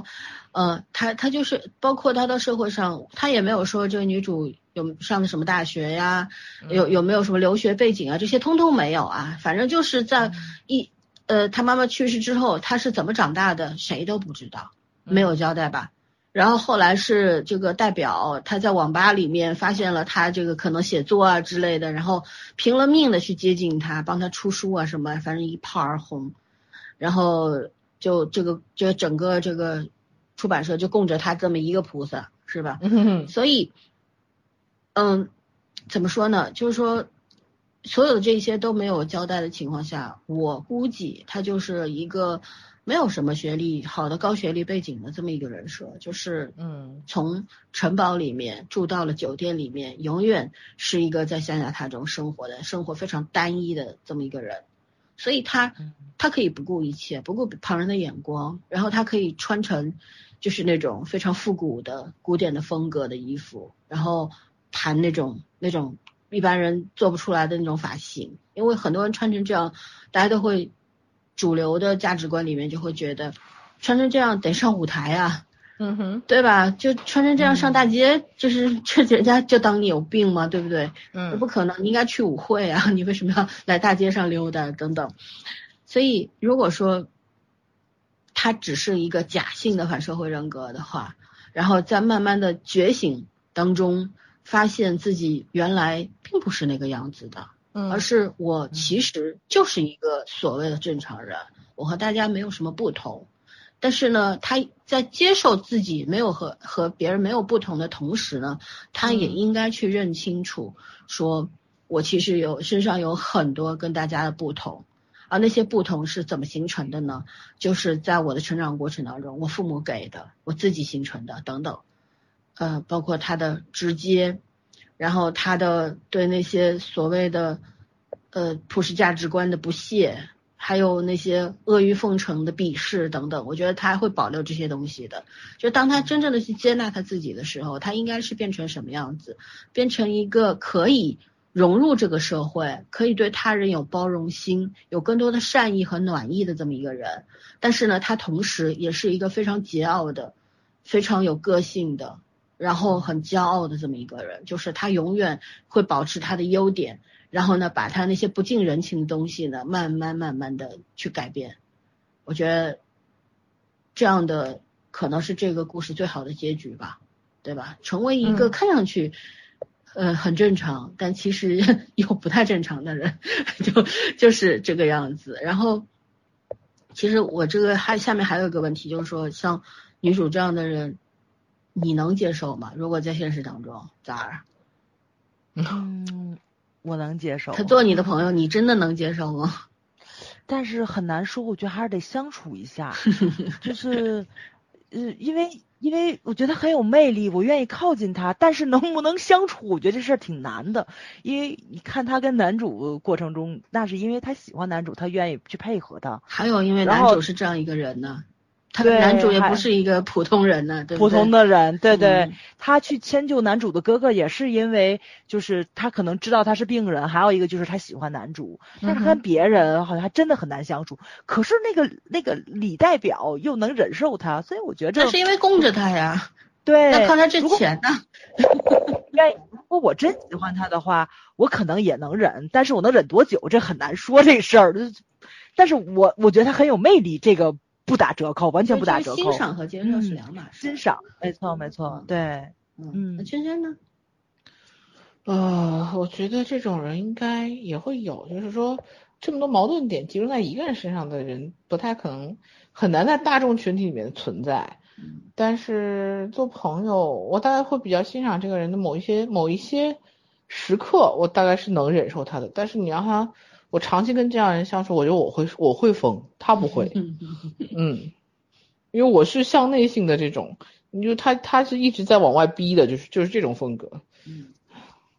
所以我是觉得，其实像我这种性格的人，都不是好相处的人。 我是拿自己比对过啊，跟女主，我觉得像我这样的人，就就是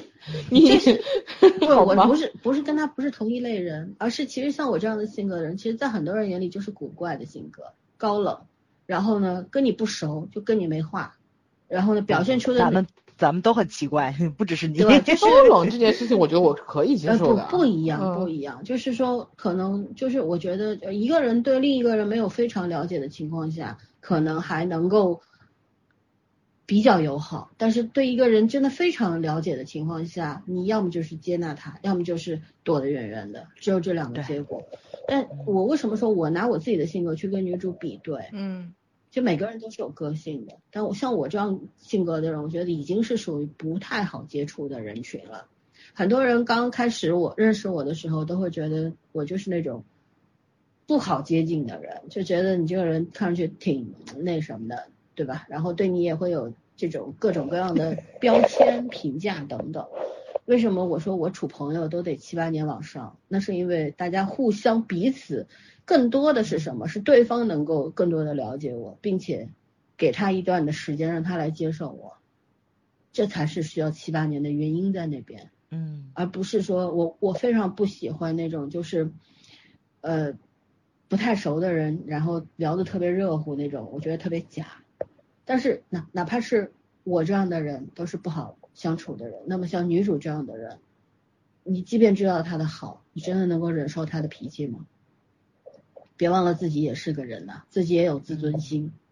对吧？自己也有自己非常隐藏的一些小心思等等。当一个人拿着像拿他他不是拿着手术刀，他就是一把手术刀。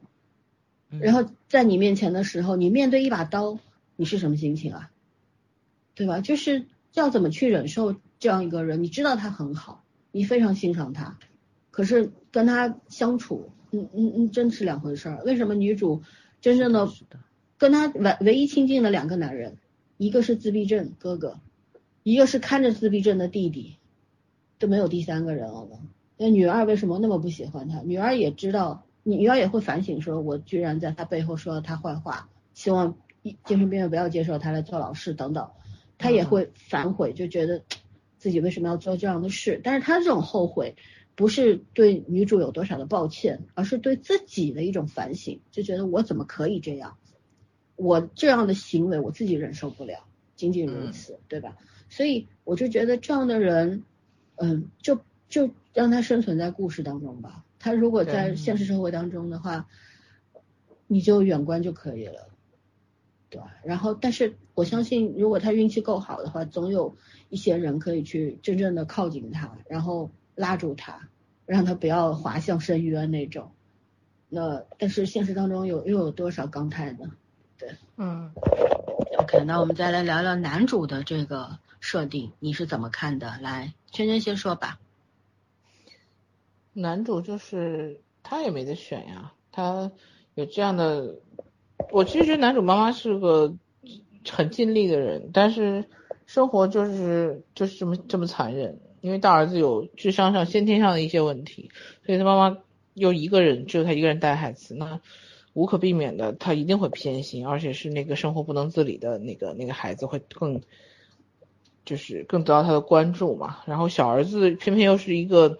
很很懂事，然后很隐忍的性格，然后甚至于在他很长一段时间内是对他妈妈有误解的，他就觉得自己的存在可能就是一个补充吧，为了帮他为他他哥存在的一个补充而已。后来一直到就是那个女二的妈妈不是劝他嘛，说他那个时候自己带的孩子也也很难。然后是到第八集还是第七集的时候，就男主喝醉了，然后也也在哭那那，就是想他妈妈那点那些事情。其实我觉得，男主才是大多数人身上会有的一些东西吧，就是啊，我们虽然很不爽，但是也没有办法，因为我们知道，就是很多人都是这样的生活，然后生活那些委屈或者不甘的东西，无论如何你都逃不过去。但是像男主就是说，完全把自己放在一个拐棍儿型人格的这种这种感觉上也不太多，嗯，蛮辛苦的。所以我觉得男主和女主，就男主之所以能忍受女主，就是因为他他的原生家庭给他的东西，真的他是向内收情绪的。女主一直在鼓励他把这个情绪放出来，然后女主一直是向外像一根刺一样在扎每个人，但他其实内心是也是空的，所以这两个人，呃，就是人设上是完全矛盾和相反的，但是其实内心我觉得是很相似的，就是在这个情况下，我我觉得，嗯，我们每个人大概都有男主的一部分，然后都想活成女主的那一部分，就是这种感觉，所以在这个故事里面，他们两个是很就是很契合的，所以我希望男主最后能够保住女，就是说他会适当散发情绪，但是更多时候他也能保住女主这种，嗯、在世俗里面是不可能存在的这个这个这种天性吧？对，每个人都想释放的这种这种能力，但是其实我们慢慢都在跟着年纪慢慢长大的时候都会慢慢失去。嗯，嗯，两人呢？嗯，其实我看男主的过程中，对他有很多的心疼，就是因为现实中可能这种人会比较多一点。因为老森说，前面不也说吗？这男主的人设是现实，因为我先不管别人怎么样啊，就我小弟，就是小时候身体非常不好，因为他经常就是找不到原因，他会突然抽搐，就跟癫痫一样。但是去医院看了很久都找不到原因，然后那个时候就是因为医生查不出来是什么原因，不知道是大脑的问题呀、还是神经的问题呀、还是什么的问题，所以就是咱们都计划生育嘛，独生子女，我老姨老姨夫最后是拿到了可以生二胎的这个医院开的证明，就是说当你有一个孩子是有疾病的话，是允许你生二胎的。他就不没有这么明白的告诉你，这个孩子可能出生就是为了前面那个孩子做保镖啊，或者是怎么样的。但是就是说，因为那个孩子生病，你是可以再再生一个，就跟就这个破损了，我再给你一个名额，你再生一个完好。就是储存型对 DNA，对对对，就是从政策上，其实这就是一个很残忍的事情，就你听了就嗯很难受，因为。我们就是就是天津有个传统嘛，就是孩子姥姥带，就我们都是从姥姥家长起来的。我姥姥是就是拍板儿不允许，就是医院给你证明不让生，所以就这个样子。我老姨老姨夫就只有我弟弟一个孩子，当然这当然随着就是年龄的增长，他这个病就消失了，就也不知道什么原因就没了，也许可能就是那个时候小或者是怎么样 神的。经没发育好，也可能对当时嗯我弟现在就很就很健康，很正常，再也没发生过这个事情。就那个时候小时候的病，就跟从来没有发生过一样。但是，但是处就是这这是一个非常就怎么说，就是算是一个比较幸运的事情啊。但是放到别的家庭上呢，比如说白血病，你要用第二个孩子脐带血去救前面那个，你要不要生？这个问题，也嗯这个就这个话题，韩国的电视剧也讨论过，就那嗯，那叫什么来着，《美丽人生》对吧？就是那个柳真跟那个谁演的，就是演的那部也是前面儿两个人一夜情生个女儿，后来女儿有病了。然后就是医生允许他们生二胎，然后用脐带血救那个孩子的时候，当时年轻的爸爸妈妈都反对了，说的是我们就是因为一夜情然后结的婚，然后女儿生病还问过他们呢，说是因为我我是不被期待出生的孩子，所以我才会嗯得病吗？就当时看那个看那个韩剧，时候，大家都很催泪，包括咱们小时候看谢逊导演拍的那个，就是那个《启明星》，也是，就其中一个就是得唐氏综合症的小演员，他那个妹妹把鞋子扔到房顶上，不也是因为就是他有病，然后父母生了这个二胎这个事情吗？就不管是影视作品，咱们从小到大去看的，然后身边的这些例子，其实这个事情是一个很常见，或者是可以说是很普遍的事情。就是所以说，大家在看男二的时候，就那种心疼感，就是也会更那什么，因为你即使你没经历过，就是 六人理论嘛，你自身边肯定有这种故事发生，你肯定听说过。我就听说过，就是要老二就是为了脐带血救老大白血病，但是老二那个血也也也没那什么，也没配上。这种事情就很常见，这这种事情是很常见的，对对，就是只要你经常去医院，只要你的那个病可能跟血液病相关，或者是免疫系统相关，你在那儿走廊里面走两步，准能听到这样一个故事。那边生二胎了，没没配上，嗯，就这个是非常难过的一件事情。但是他是作为一个人设摆到了台面上，但又又用这种非常残忍、非常残酷的这样一个形式去演绎出来了。而且他演的不是说就是说就是浮皮潦草的，他是真的演了他们今后人生生活的每一天，就每一天都剖给咱们看了，然后咱会看到金秀贤演的这个角色背负的这个东西。包括第七集，他跟他的朋友躺在那个就是那个长岸上，对天空上的妈妈说的那些话，哇塞，我就觉得对那第七集对于我来说特别煎熬，就是咱们虽然可能说没有做妈妈，但是咱们都做过孩子，就是就是即使是独生子女，我偶尔是有时候也会觉着，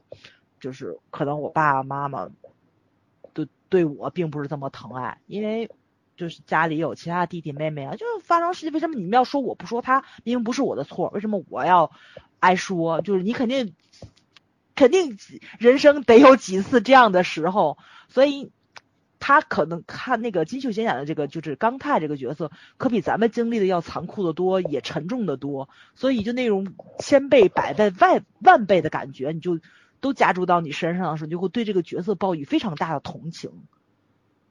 啊，所以就看得非常非常难受，而且他是现实，刚泰他只演了金秀贤只演了刚泰一个角色，但是这个世界上有千千万万个刚泰，这是更让人难受的一件事情，而且这些人可能也不像电视剧里展现的这么的美好，他身边有能帮助他的朋友，然后有比较善意的人，然后就是即使辗转了这么多个工作，最后终于在。这样的一个疗养院或者说精神病院里面找到了自己的位置，就是人生在往好的方面去发展。他前生吃的苦，可能后面会有一些甜来补偿他什么的。但是很多人可能是不像他这么幸运，所以你就哎，就就就就很难受嘛。就这种合理性，就让你觉着特别的心酸，就觉得人生来好像就是来受苦似的的那种感觉，就非常不舒服。人生其实没有可以补偿的东西。是的，对所以对，合理性这个东西又是有待商榷的。嗯，难道接近现实的、接近真实的就是合理的吗？对啊吧？为什么我们一定觉得精神病人是错的，我们是对的呢？对 呀、对了，早上我忍不住我说，你知道你刚刚嘴瓢了吗？我说什么了？你说起明星导演是 谁？谢，我说谢晋是吧？鸡毛狮啊王，谢晋，谢晋，谢晋，我刚 刚咳我说不对，我反应过来了，对对对，谢晋，谢晋，对，我憋了好几秒刚才。 金毛狮王，嗯，我也听到了，但是没有没 有拆穿你。我笑死了，刚才。哎呦，行行行，比那 TVB 强多了，嗯，今天这片子这剧是 TVN 啊，不是 TV 嗯啊 TVN 的，对对，对，OK，那 我我想说一下，就是说，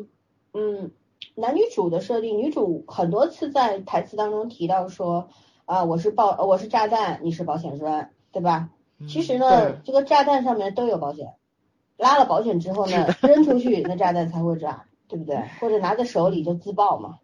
嗯所以呢，炸弹和保险栓呢是密不可分的，一旦分开了呢，就就就会出事儿。都很危险。对要不伤，要不就死，是不是？所以其实这个作为一个保险，放在一个炸弹身边呢，男主其实是挺悲惨的，但他身边对他身边有俩炸弹，这是他的选择。我甚至觉得男主从小其实也是一个有脾气的人，对吧？也是包括他小时候哥，挺倔强的。嗯对他哥掉到冰窟里边儿，他去他他犹豫了，我救你还是不救你？有有那么一瞬间的犹豫，因为他之前还说过，希望他哥去，他哥这种人就应该死，他就不应该活着害人，祸害别人。他妈也讲祸过，我我也我养你就是为了你哥嘛害。别人，对，因为他有很多，他觉得自己的出身嗯，就是怎么说呢，就作为一个保姆或者保镖出身的，他而不是嗯作为自己一个完整的人来出身的，所以他的觉得那他内心有有怨恨是很正常，可是呢，就是在也是他的原生家庭的原因啊，这个穷人家庭把孩子早当家嘛，我妈妈那么那么的辛苦养大他们兄弟俩，后来那个女二的妈妈也说了，就是每个妈妈难道都是罪人吗？对吧？嗯我我一拉一个人拉扯女儿已经很不容易，你妈拉扯俩儿子，还有你哥还是一个那样嗯的孩子，特那么特殊的孩子，所以你妈妈更不容易。我觉得就是这个是什么？这是男主内心的一个阴影，隐隐痛。对然后需要阳光晒进来。那么这阳光是谁呢？我觉得也不仅仅是女主吧，有很多他身边所有人，嗯是包的，括他很哥，很多人，嗯，包括他哥。其实他哥哥，他是作为保护他哥哥的监护人存在着，可是他哥哥也给了他很多的快乐啊，也对，给了他安全啊。他哥哥不是有时候也会说吗？我是哥哥呀，嗯，对吧？因为我是哥哥呀，你有事要跟我说呀。然后我我想赚钱，为什么？我想买个房车，我们就不用弟弟就不用为了我不断的搬家了，我们就可以开着房车到处走了，嗯，对吧？其实哥哥虽然是一个自闭症患者，然后他的心智可能也就六七岁那个样子，嗯，他没有长，他身体长大了，他是这个怎么孩说子？是个小孩，灵魂没长大，对吧？是个小孩儿，但是，就是他从他哥身上有没有得到安慰，一定是有的。这也是支撑他这么多年走下来、坚持下来的一个重大的原因吧。也不仅仅是因为母亲的嘱托，对吧？然后，嗯可是，在他的这个成长过程当中，我觉得他已经变成了一种胜负型的性格了，就是他会自动、自然而然的去承担很多超过他承受范围、承受力范围的这么一些事情，那些不是他的责任，他也要扛起，嗯，对吧？包括女主，呃，我我当然了，他他是因为喜欢上了女主才愿意去接受这一切，可是呢，一开始并不是如此啊。包括他为什么要做护工，虽然做护工可以更怎么说更加方便的照顾他哥，因为他哥也是怎么说呢，也是在这个病症的范围里边的，他可能也是更容易照顾他哥，而且呢，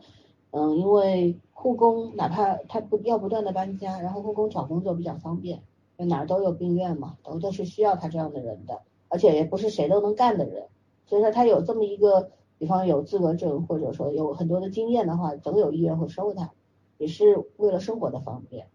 可是我觉得还有一种就是他来自于内心的一种选择，他已经习惯于照顾别人了，习惯于在照顾人的过程当中中去忍受很多非人的这种压力和折磨。嗯，所以后来女主说我我特别想把你的保险栓给拔了，想看看你奔放起来、野起来是什么样子，对吧？你能不能浪一下？ 对，对，男主什么时候开始浪的？从他喝多了酒，跟哥们儿喝了酒之后回去，之后对吧？他完全喝了嗯酒那个状态，完全是另一个人，笑得也很开心，虽然笑起来挺丑，是吧？然后包括后来被 你一定要吐这个槽吗？ 对，被停职了，对吧？停职反省，嗯然后他第八集的结尾说：“咱咱们去玩吧，跟你在一块儿。”那我现在被停职了，我特别开心。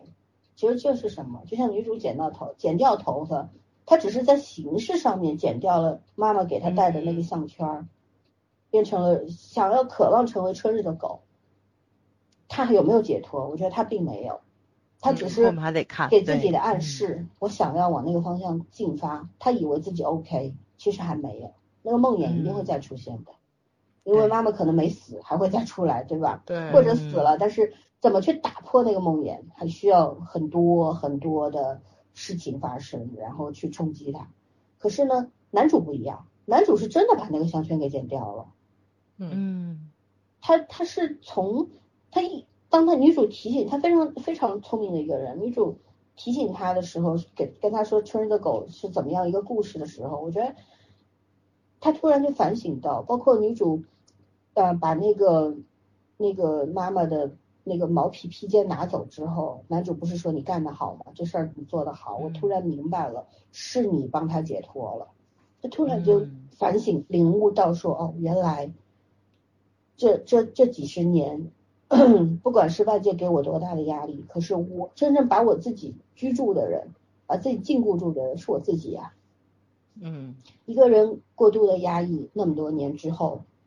永远做在做好人、做善人，永远在帮助别人，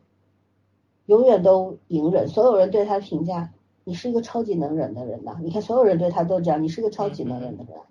只有女主跟他说，我要拔掉、拔、拔掉、拔掉你的保险栓，然后让你做你自己。他拔掉你的保险栓，不是为了让你变成一个跟你就是怎么说那后这个怎么说像女主那样子完全不顾一切的，而是至少你做做一点点你认为让你开心的事情，对，让你觉得自由的事情，对吧？我我嗯为从自己做一对些事情，从男主喝酒到后来挥拳打那个渣男，然后再到停职之后拉着女主出去玩儿，他一一点一点的再回归到一个人本来的样子，回归到他内心渴望的人生的样子。其实男主也是一个缺少童年、少年和青年的这么一个是人，的，嗯可是他不一样，他跟女主最大的区别是，男主身边有哥哥，嗯也曾经得到过妈妈的爱，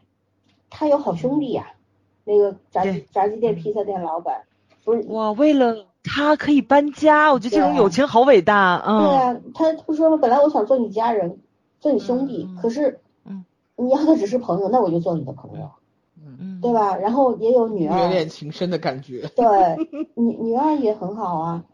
也是一个非常可爱的人，对吧？她哦，女儿妈妈也好好。对，还有女儿的妈妈，所有嗯她身边，她你看她身边，她虽然承担着很多的痛苦，很多的压力，可是她身边有特别特别多的人是真心对她好的，她有嗯她有一个人，她有支点，对吧？她有支点，她能够就能够正常的运转下去，无论有多苦。可是女主是没有支点的，嗯，呃，它就像就像一个失序的一个陀螺一样，不停的不停的在转，没有人让让它停下来，没有人摁住它让它停下来。然后，所以当女主意识到说，哦，原来你就是我的那根保险栓的时候，她为什么要紧紧的去抓住男主？我觉得这这种怎么说呢？这种抓住更带着带着一种渴求吧，就是那种我希望你留在我身边，而不是我想要得到你，就是有嗯巨大区别。他嘴上说的是我好想要你，对吧？可是他心里嗯想的是求你留下来吧，我需要你，是是这样的一种一种内心的状态。所以像我看男主的时候，我跟早儿一样，跟圈圈一样，我非常心疼他。我知道有有很多很多的人就是这样活下来，或者说我们大家都是我们的样子，是的就是这个样子吧。嗯，看男主，你就会看看自己，就觉得，哎，我我好像也承受过人生当中不可承受的之重，对 吧？但是也就这样熬下来了，因为不得不熬下来。你不熬下来，你就疯了。能怎么样呢？对呃你，你疯了，你可能就是跟精神病院里边那些大多数的人一样，做不到像女主那么疯，对吧？女主的疯是真正的疯啊，是正常人的那种疯啊。我选择了疯狂，而是不而不是我成为了疯疯子，这是两种区别。疯子，疯子这个称呼不好听，sorry，就是呃成为了一个病人，精神病人之后，你是那种失序的疯狂。可是像女主这样，她明明很清醒，她清醒的疯狂，这是完全不一样的。嗯，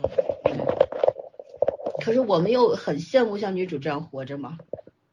嗯，毕竟那样特别爽。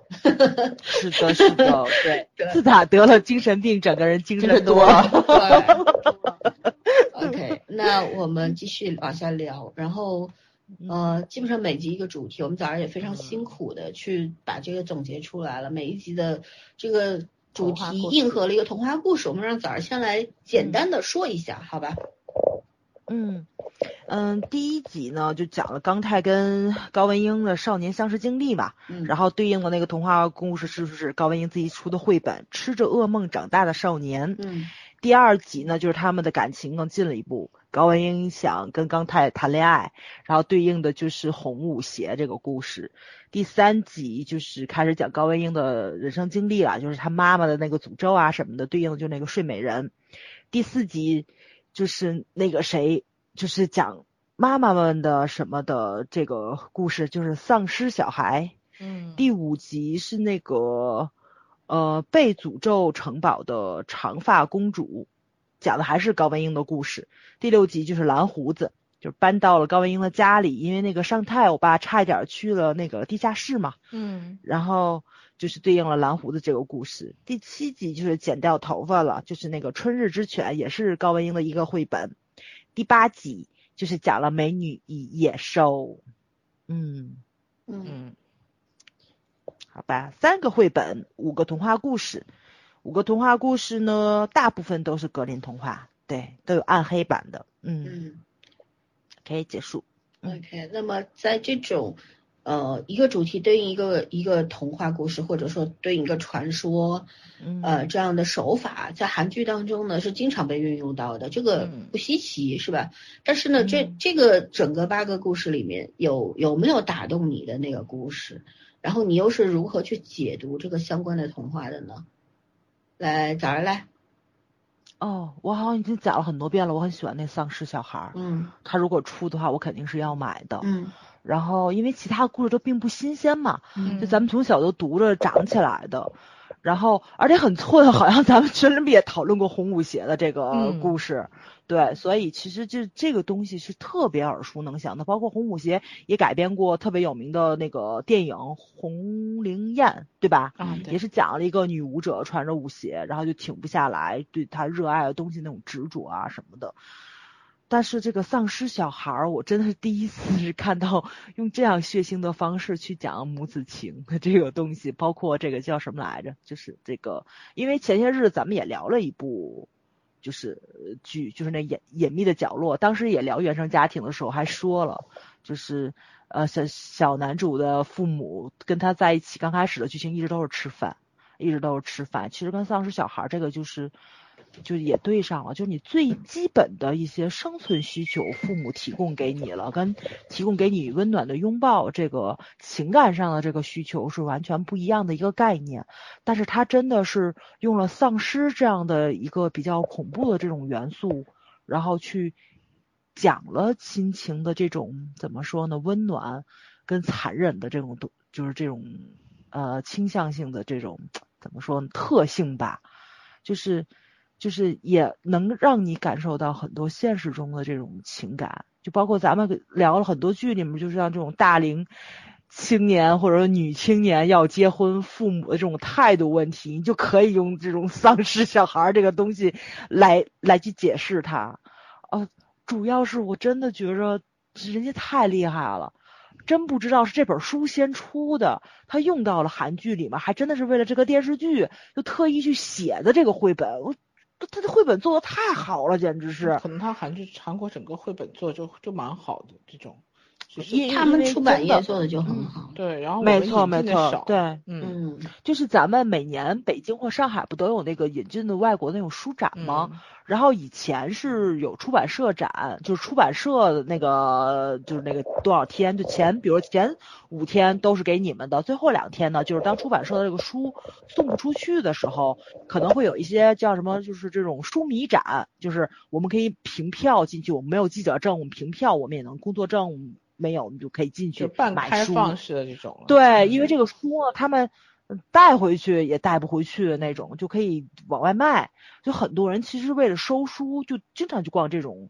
图书交流的书展。然后我们朋友说的，以前的时候可能都是欧美国家比较多，就是嗯咱们国家这儿就很少有人逛啊，就咱就都是咱们这儿出版社的人嗯去人家那儿乌泱乌泱去采。但是这两年发现了，就是日韩起来了。就是往就是日日本可能会比韩国还要早，因为像高木直子之类的，咱们嗯这书很呃还有还有什么深夜食堂，很多年前不就已经兴起来了吗？但最近这两年确实是韩国的可能慢慢的引进就开始多起来了，嗯你是能够看到他们出版业的那种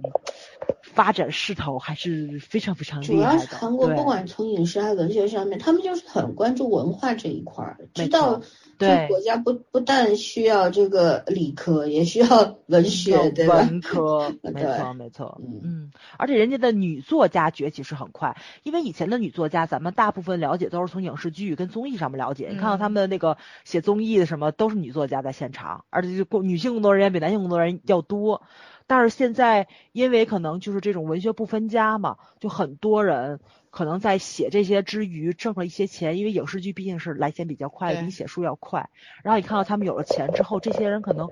就还是知道自己是个作家，作家的功功能或者社社会责任感都使他们。促使他们就去开始去写一些社会上的问题，让你涌现出了非常多的，就是韩国非常优秀的女作家，包括咱们前面说的那个八二年的金智英。对因为韩国的这个男女社会问题上比较严重嘛，是的，嗯，对对反正但是体现这看到的提是比较供严重的，嗯，对，提供给女作家的舞台会比较多一点，她们女性独立多一点，所以就会有更多人去探讨这个女性生存的问题，这是一个非常好的一个良性循环。所以我觉得就是最打动我的，其实就是它这三个非常原创的这个绘本，嗯因为跟其他故事不一样的，因为咱们现在在聊其他童话或者怎么样的，都有一个个人解读问题。以前节目我也说过吧，就是咱们这儿家长连小美人鱼都不让孩子看了，就是怕孩子看完了为了一个男人自杀，我觉得这大可不必啊， 这这这这这真的大可不必，嗯就是那是一个人生选择的问题，嗯然后。就是对待生死的一个哲学性的问题，是一个真的很美的故事。你们为什么要把它解读那么残酷呢？我就是 很无法理解这件事情，你知道吧？就是一些很多伟大的感情。我我我是觉我是这样觉得，我其实觉得就是父母的生存理念在某一个阶段，他就是这样子的，所以他他对童话的理解就是这样的。关键是就是这批人太可怕了，就是他们在给孩子讲那个小美人鱼这样讲，你们你们知不知道？就最近《梁祝》又给火起来了，《梁祝》火起来是因为什么火起来？是因为马文才火起来了。就是《梁祝》那个歌底下，大批量的人去留言，然后说的是啊，现在我长大了，然后我发现应该嫁的男人是马文才，嗯这个人跟你有我婚约好又这么像爱你，我好像看到 过，看到了啊吧，是吧对？然 后我竟然觉得我已经三观被重新刷了好多回，你知 道吗？ 是的，是的，是的，是的，就就就是突然之间一个特别美好的感情，冲破礼教的这种年轻人自由恋爱的故事，怎么突然之间被觉得扭包曲括成这个样子好的，了？就是嗯这种感觉。对，就是大家在讨论一件事情、一个故事的时候，你能不能放到那个语境里面去讨论？年代是不同的，它跟你现在不一样，而且你现在就是已经给你一个非常安稳的生活，你可以自由选择自己的爱情的时候，你还是图安稳，这个我 就现实主义者交代爱情不没有重现实要。主义交代了现实主义的孩子。嗯，对对，就是就会就会让我很困惑这件你知事道我情，们就为什么是越来越多的年轻一代，就是有时候我们会感慨没有想象力这件事情嘛，就是或者很极端这件事情，就是真的是很现实的成长环境决定他们就只能往现实方面去考虑这个问题。哎有时读候童真话的书不是对一个孩子单独去阅读的过对程，而是要没父母错要是去给的他帮助他解读，去是一个引导诠他。释，嗯，对，绘本的意义在于父母和孩子一块儿看，而不是扔给孩对子自己亲子阅看。读，哎，老森说太对对了，没错没错，所以这也嗯孩是子跟孩子有关也无关。就是就是就是因为现在很多绘本出来了，里面是有导读书的，就是你们会告诉你背景，然后作者是谁，他讲了一个什么样的故事，然后就是有卷首语，也有封底的那种后记，都是有那个就是非常优秀的一些个童书的作家、编辑，然后去写的一些东西，就这个故事到底讲了什么。我印象中，我好像还拍了几个非常非常好的那个童书的那个封底，就是编辑写的那个话，他是真的用的非常朴实或者非常质朴的一种语言去讲了绘本到底美在哪里。然后亲子阅读，就刚刚老三说的，就家长你要跟孩子读读的是什么，就是你要去体会这个世界上，就是像战争，然后像死亡，然后像人性的一些恶的东西是无无法避免的，就这个东西可能会伴随孩子终身。就包括咱们现在也在讲儿童性侵的嗯问题，就为什么你要告诉孩子，世界上有一些人要去提防他，即使他跟是就是熟悉的陌生人，你怎么样去保持这种度，就是什么地方该让他摸，什么地方该让他触碰，就这种东西，就是你家长要有这个意识，你也要告诉孩子，这个世界不是完美的，但是这个世界依然是美丽的，它不完美，但它美丽。这个概念上的这种形容词上的不一样的这种差异性的东西，你是要带领孩子去领略的一个东西。啊，所以就看的我就就很难受，很感慨，而且他真的电视剧是用了一种暗黑的方式去讲了人世间残酷之外的一些个伟大的情感，这个是这个电视剧就是最打动我的地方，就也这它其实是从非常刁钻的一个角度去嗯讲了儿童文学跟绘本 和和成跟人这真种实世界之间的童话嗯，对联对系，而且就是为什么这个东西要存在，而且为为什么这种东西你是要给孩子看，也要给成人看，嗯因为你大人都看不懂，你怎么讲给孩子听？啊打破一种你的世偏界见，童话并不没是只错给孩子看的。嗯为什么对高文英的读者粉丝大多数是成年人呢？嗯，对吧？很多的没错童话是我们长大以后才看明白的，而不是小时候看懂的。所以家长们也不必说过于担心小孩子去接受那些啊、呃童话故事里的设定。你你不用那样去告诉孩子，孩子也不知道什么自杀美好还是不美好，他不懂那些。嗯你像我们小时候看童话书，你留在记忆当中，你白雪公主和王子最后幸福的生活在一起啦。你印象当中对那个故事是七个小矮人特别特别的好呀，对吧？他们帮助白雪公主，王子特别嗯有英几个人喜俊欢啊。后 妈的？对你不会喜欢后妈，你不会但。是你看完白雪公主之后，你是不会随便吃别人东西嗯的，对这是肯对定的。呀、所以对吧所谓正嗯确的引导就在于此啊！你看影视剧，如果说呃阴烟放忘呃忘食这个事情是不对的，好不好？你这嗯为了对啊说现在像晋江不允许写自杀，啥玩意儿这是啊？我们反正不隐身了，两小时了，咱们不能扩散下去。说说来，白了，其实也就是嗯说，你小时候读这些东西，你没长歪，你不用担心孩子现在一定会长歪。人长大是需要过程的，我们嗯过程不的必嗯成年人不必过于担心小孩子过多的接触什么什么，我们就是这样长大起来的。对，现在你所有担忧的事情，你回想一下，你是怎么怎么走过来的，不就有答案了吗？对吧？你为什么会认为你的孩子是个巨婴呢？长大以后也是一个三岁智商的人呢，对吧？他他自己会成长的，他会去接受社会的毒打，对吧？都都都会都会变成，也许比会变成比你更优秀的人，也不一定呢，对吧？嗯， OK，那我们继续让圈圈来讲哪一个故事比较打动你？但其实我也是丧尸小孩，但是我不是从画面是，我是从这个，就是一个是母子亲情的角度，另外一个就是说，呃，家长的认知永远就是和我们的认知可能真的有很大的差异。然后为什么我们会小时候就会很叛逆或者很反对家长意见，然后慢慢长大了，尤其是你年纪越来越大的时候，你才会开始理解父母的一些选择。就像可能再来一遍，那个丧尸妈妈还是会愿意把自己喂给他，因为对母亲来说就觉得孩子的生命是最重要的。但是可能小孩子会觉得，嗯，那个如果你你都已经不存在了，那就没有什么东西对我是最重要的了。所以这个我其实觉得他可以讲很多的角度，然后对，呃，包括定性，其实那开场就是讲他们俩认识的那个过程，我其实觉得那个是，那个画风不新不新鲜，但是那个那个开场蛮特别的，就我一直觉得他那开场就是讲述，其实也没有什么特定的一个呃内容啊，其实就是在在做一个引导，但是那个也也还挺可爱的，而且我觉得他后来长出来那个尾巴那个那那那段拍的还没有那么吓人。哎，你们是看恐怖片还是胆子大？我是真的看第三集的时候，其实有点被吓到，就是 我不能看见那个女生的头发，你知道飘在那里， 我是真的，真正的恐怖片不会这样拍的，我跟你说，你我知道，当年比这吓人看啊多我了。当时看《嗯强花红莲》，啊呃，就是有一段蔷薇跟红莲，我知道嗯韩国对，然那后个双胞胎不是是哪个，有一段就是在嗯，在在好像是他姐姐还是那个头发是从洗衣机下面出来一只手还是头发，我不记得那个那个具体情节了。但是我那时候还还是晚上跟我陪我同学在那看，哎呀，算是我觉得我一个星整整整一个月进水房，我就不能看那个下水道口，你知道吗？而晚上绝对不去。我我真的对这个东西有有心理阴影的，然后所以，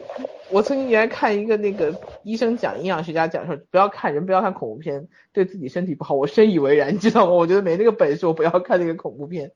嗯，所以他这个风格，我觉得还是有一点点，就是对我这种心理承受能力比较差的人来讲，还是有一点就是夸张的，但是还没有到不能看的程度，就真的像韩国有一些前一段拍鬼客啊，拍什么，就是真的到有点恐怖的程度，我那个是不行的。就这个还是你诱惑你去想看，但是有一些镜头感，还是有阴森恐怖它的只感觉，是有一还是一有。点点恐怖对对元对素，但是不至于让你望不而至于生专门畏吓你，就是说它还是要一个效果的，就是黑呃黑暗童话的效果，但是并没有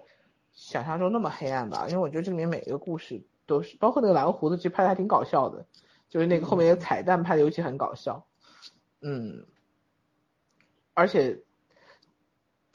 最后一个是美女与野兽吧，就是他们他嗯讲的那个故事，但是金秀贤适合当演野兽吗？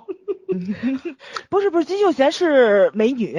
好吧，啊，他也不太她是被诱骗进他还来好，他也的，不太对是，变美女就是了。她是被诱骗进来的。哦，我真的是觉得，其实这个精神病院还就是在那个里面有一些很多戏还是拍的挺好的，真的挺有阴森感的。嗯，嗯，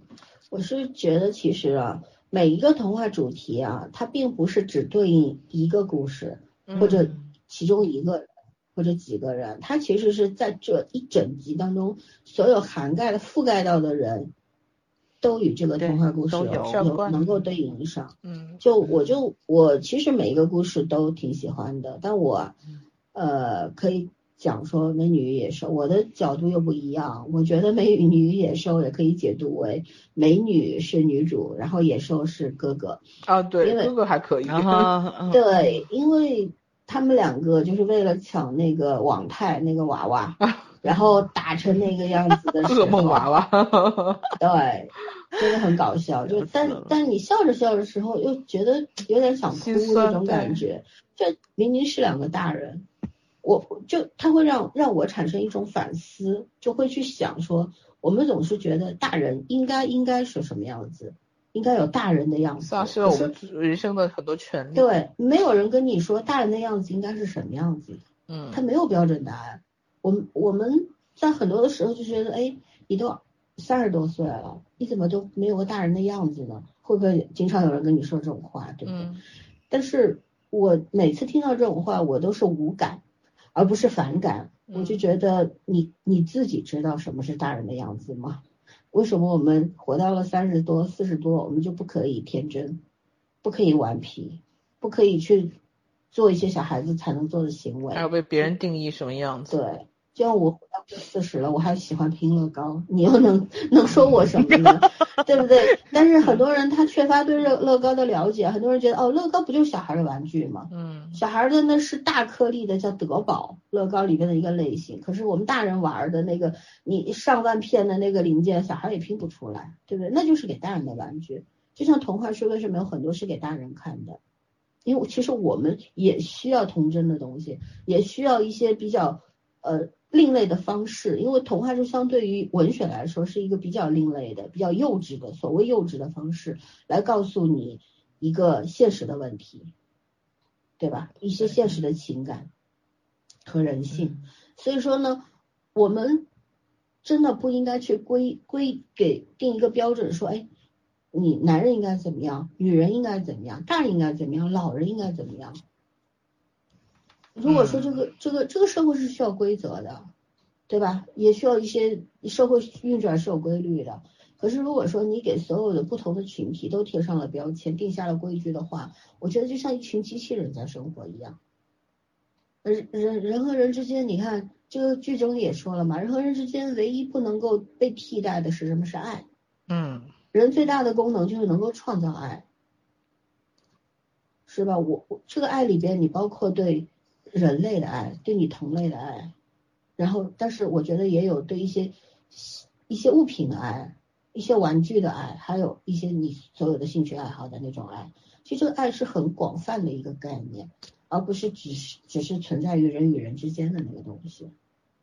对吧？所以就是《美女与野兽》，我当我看到这个标题的时候，我也会误以为是说，呃，刚太是美女，然后女主是野兽， 因为刚太是被骗进了这个 城嗯城堡里面居住的。而当这一集看完之后，看到哥哥和女主撕扯在一起，女主鼻子都被打出血来了，然后哥哥 那个羽毛飞了疯了那个样子一一屋子，然后就像两个大孩子打成一团，然后家长回来了，弟弟回来之后一看这个，有没有一种就是家长看到两个淘气孩子的那种非常无一种奈的想那转头就走的冲 动。啊，那种既视感。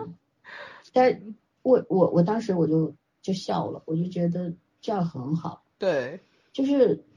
我们总是觉得说，哎，你看疯子才会这么干吧，都这么大人了，总会觉得说，哎，大人的话，正常人的话是不会这么干的，怎么可能为了一个娃娃打起来呢？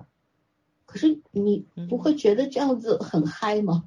对就对，就很那一开派真心很啊好，嗯，对啊，就是为什么我们总是要给自己定了条条框框，然后把自己框起来呢？我我不可以，我为了我自己喜欢的东西，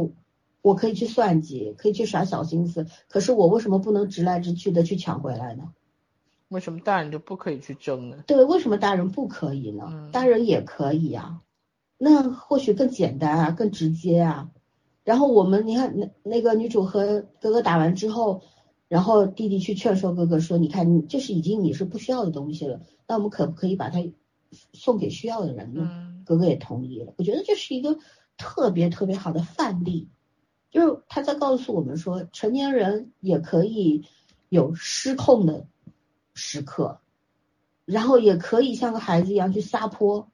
去打闹，然后去抢夺自己想要的。但是在你打完之后，抢完之后，你要明白一个道理，就是、嗯这个事儿我们为什么要去干，对吧？如果说人家比比我更需要的话，那我不管是作为孩子还是作为大人，好像都可以去把这个东西让渡给对方，然后因为对方更需要，他会因此得到安心和快乐，那我可以成全他。那这是这是怎么说？就像拿家长和孩子举例的话，这是家长应该教给孩子的道理。而不是只告诉孩子，如果有人欺负你就打回去。你要告诉孩子的是，你可以打回去，可是你在你要知道你为什么要打回去，嗯，是一样的道理。呃所以包括说我我呢一直也是不看绘本的啊，嗯，但我现在也有兴趣要去看了。我不看绘本是总是觉得太简单了，但这也是一种偏见。为什么呢？就是因为我没有看过成人成年人应该看的绘本，可以看的绘本。其实对绘本这个东西我是非常陌生的，嗯，也是我觉得这个剧至少让我明白说，哦，原来绘本这个东西它非常有价值，而且是的，它蕴含着很多很多的怎么说人生的道理在里面。嗯这个东西有没有价值，是在于你用什么样的眼光去看它，去衡量它，而不是在于它本身啊，是吧？有很多人有有时候为什么有些人对着一块石头都能够做出一首诗来，是石头没有价值吗？啊，所以有的时候就是我觉得在这个剧看剧的过程当中，如果说 福至心灵，你能够得到很多的启发的时候，那是最快乐的时候。嗯对，所以我对《美女与野兽》这个故事是印象格外深刻的。嗯，就觉得如果说哪一天，我觉得我自己也是一个非常拘谨的人，很谨慎，然后有很多事给自己也定了很多的规范，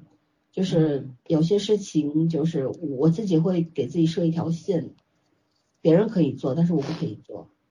但有的时候通过看这个剧，我真的有一种就是为什么不可以， 就是我为什么不可以去试一试？就像我以前说说，嗯，那个我不喜欢吃那种臭烘烘的菜，不喜欢吃有味儿的菜，就芹菜呀、什么这香菜呀、之类的东西啊，不爱吃。可是后来你知道，经过疫情一月份到现在，我真的改了很多很多。就以前我不会去做的事儿，我都会试试看，就那种。有一些我不喜欢听的音乐，我也会去试试看，去接受。就像以前特别看不起广场舞的那种四四拍，我现在也会去听一听，虽然我还是不喜欢，可是我会尝试去去理解为什么有人会喜欢。嗯，就我觉得很多这个人生的经历告诉你，就每一刻都有人或者有一件事情在提醒你，其实你你大可不必就把自己框死，你你有无限的可能性嘛，嗯对吧？你看玩乐高也是疫情之后才开始，其实也不是，是今年一月份开始的，但是我现在已经有一大堆的乐高了，然后可是我哦，我老孙这入坑程度特别快，直 降型，直接到坑底，太吓人了。嗯，嗯，主要是我有还是房钱子大，还是房子大。对 对对，不，你真不是。我跟你说，买乐高的钱人人都有，挤挤就出来，但真不是能放得那开不是有些高，乐你知道高，你吗？要买十个几千块的乐高，那也是很贵的。可是你们家房子放得开呀、对，就算嗯首买先你书还要有房子，最后还要有买书钱。不对是呀你得有一个放书的地方，是吧？是这个意思吗？ 别老用这个放书的地方来调侃我，我都快疯了，好吗？对，所以我我是就是说，以前你知道我也不玩乐高，我也会对它有偏见，我就觉得。这不是小孩小孩玩的玩意儿吗？嗯对吗？就像我以前我侄子特别，我爸每年都会给他一笔经费，让他去让我弟给我侄子买乐高陪他玩儿。我那时候就觉得什么玩意儿，有什么好玩的？但是嗯自从我买了第一个乐高之后，我就在拼搭的过程当中找到了其中的乐趣。我觉嗯得乐高就是从你买的那一刻到结束，然后到你每天都会去观摩一下、把玩一下，那个乐趣真的不是那几百几千块是钱的，能够换回来的。你这个这个东西真的就是你自己才会明白的那种快乐。没错。所以就我从来不鄙视别人有各种各样奇怪的爱好，从来不鄙视。我觉得只要你在当中，只要不违法， 对吧？你你 这对个对对不伤害别人，你花点钱啊什么了，都都是 OK 的，没有问题。你只要自己嗯能够承受就可以了。对，然后 OK，我们好像就剩最后一个问题了。哦，不对，还有两个问题。一，第一，呃，第一个是，就是说本剧当中啊，精神病患者被歧视和暴力对待的场景与社会现实社会的联系，我觉得是比较写实的，这个也没必要去嗯回答了。嗯没然后呢，从你个人的角度来说，这个是重点啊，你认为精神病人和其他人是否应该切割开？圈圈来回答一下。切割开，我其实觉得，嗯，怎么讲？精神病其实对我来说啊，说的说的那个什么一点，就是跟感冒一样的，你不会要求所有感冒的人都要在家待着，一直到病好才能来，才能重新回到社会上来。你只会要求他在有些方面会注意。当然，精神病是确实是有一定的，就不同的类型会有一定的危险性，我觉得。但是我理解的很多精神病人，在他不发病的时候，其实也跟正常人没有没有太大区别嘛。我觉得，如果你完全要把它当成另外一个生物物种去对待的话，这件事情本身就就只会让这个呃嗯病情也好，对这个病的认知也好，只会让这个社会矛盾冲突越来越大，而且对这个病来说也不可能有任何好的帮助。嗯。嗯还是要嗯分分人对待吧。就是如果真的是有暴力、有暴力攻击型的这些，可能你确实是要加强监管。但是你说要把所有的有精神问题的人都都严格的给跟普通的，就是还可以控制情绪的人，呃，反乌分托邦割电影啊开。 对，那我觉得其实还真的是有点太残忍了。嗯，嗯，嗯，咋儿呢？我如果我没记错的话，咱们在讲我们与恶距离的时候，老森好像就是讲过这个问题，然后讲得还挺深入的。我印象中特别深，就是老森当时说了一句话，就说精神病患者分很多种类，但是真真正正伤人型的那种，其实是极少数的人。嗯就是会有暴力倾向啊，就是很难攻击控制有啊攻击什么情绪的有嗯攻击性的，对嗯，其实极少数的，但是大多部分的精神病人，他们就是展现出来的跟正常人的差异性的那种行为，其实是一种跟动物那种保护自我的本能是对差不多的。他可能就是通过这种外显的形式，就是防止别人来侵犯他，但他又不会正常的那种沟通交流，所以他会有一些反常的举动啊，或者什么。但是这种举动可能在正常人眼里，就是你要攻击我，反倒是觉得你有暴力的那种倾向性的嗯东西，所以才嗯会造成很多不必要的一些冲突跟这种怎么说呢，就是误会在里面。嗯所以说，哎，这还是一个社会问题，就是就是大家的认让知这程度些不人高嘛，然后会对反而会歧视到很多东西。没错，因为在这部韩剧之前，其实还有一部，因为是爱情啊，是吧？是吧？那个谁，嗯，就没赵关系赵是寅爱成情的啊，我没一直关好系啊喜是爱欢那情部剧，对啊，对，呃因为孔孝当真和时赵寅成。嗯，没，错，里面那个谁，就是长颈鹿演的那个角色是有污言秽语症，是对吧？嗯，就是就控制不了自己时就开始逮谁骂谁。 但我觉得他这种情况，其实咱大家在现实中应该会遇上很多。我觉得经常会在马路上碰到一个就是控制不住，然后再骂街的人，就不一看就不正常的那种，可能就是这就这种病症的一种外显形式，这属于最常见的一种精神病了。但是可能大家反应都是离他远点儿，这个就这是种下东意识的一定要离他远一这点。这就种种偏见是本很久很久的，就像别说精神病人啊了，就像很多年前，也不算很多年，也就十来年，十来年前我还听到有人说心心理医生都不会都不会是正常人的这种论调的，嗯就别说哦病是人的了是的，嗯对对，所以所以就这个问题，首先你是要做科普，然后社会上的人大家都有一定的认知度，然后又愿意去付出这种就是说关怀或者是怎么样，因为咱们看到就是很多人在马路上。会做那种社会就是非常先，哎，我就用先锋俩字，我觉得都恶心，就是利用人们的善意去拍视频嘛，抖音或者说现在 B 站不非常兴这种嘛，有孕妇，有不吃饭的老人，乱七八糟的。然后我觉得他如果用精神病去测一下的话，你就能看到真真正正人性的反应了。嗯，就是大家的善意可能还是更愿意面对的是正常人，但是面对这些人的时候，第一反应肯定都是躲着走，这个特别难以去怎么说去扭转这个局面，真的很难，因为我觉得这就是 真的可能是属于本能了，因为就。哪怕这种多一事不如少一事，你也怕刺激到他，然后会被打或者什么，因为你被精神病打就属于就是什么打了白打，杀了白杀，然后你会有这种认知在里面，你就会下意识的规避它，这个很难去扭转。这必须社会文明程度达到一定高度，你才能够，比如说让自闭症人、让躁郁症人员或者让抑郁症的人，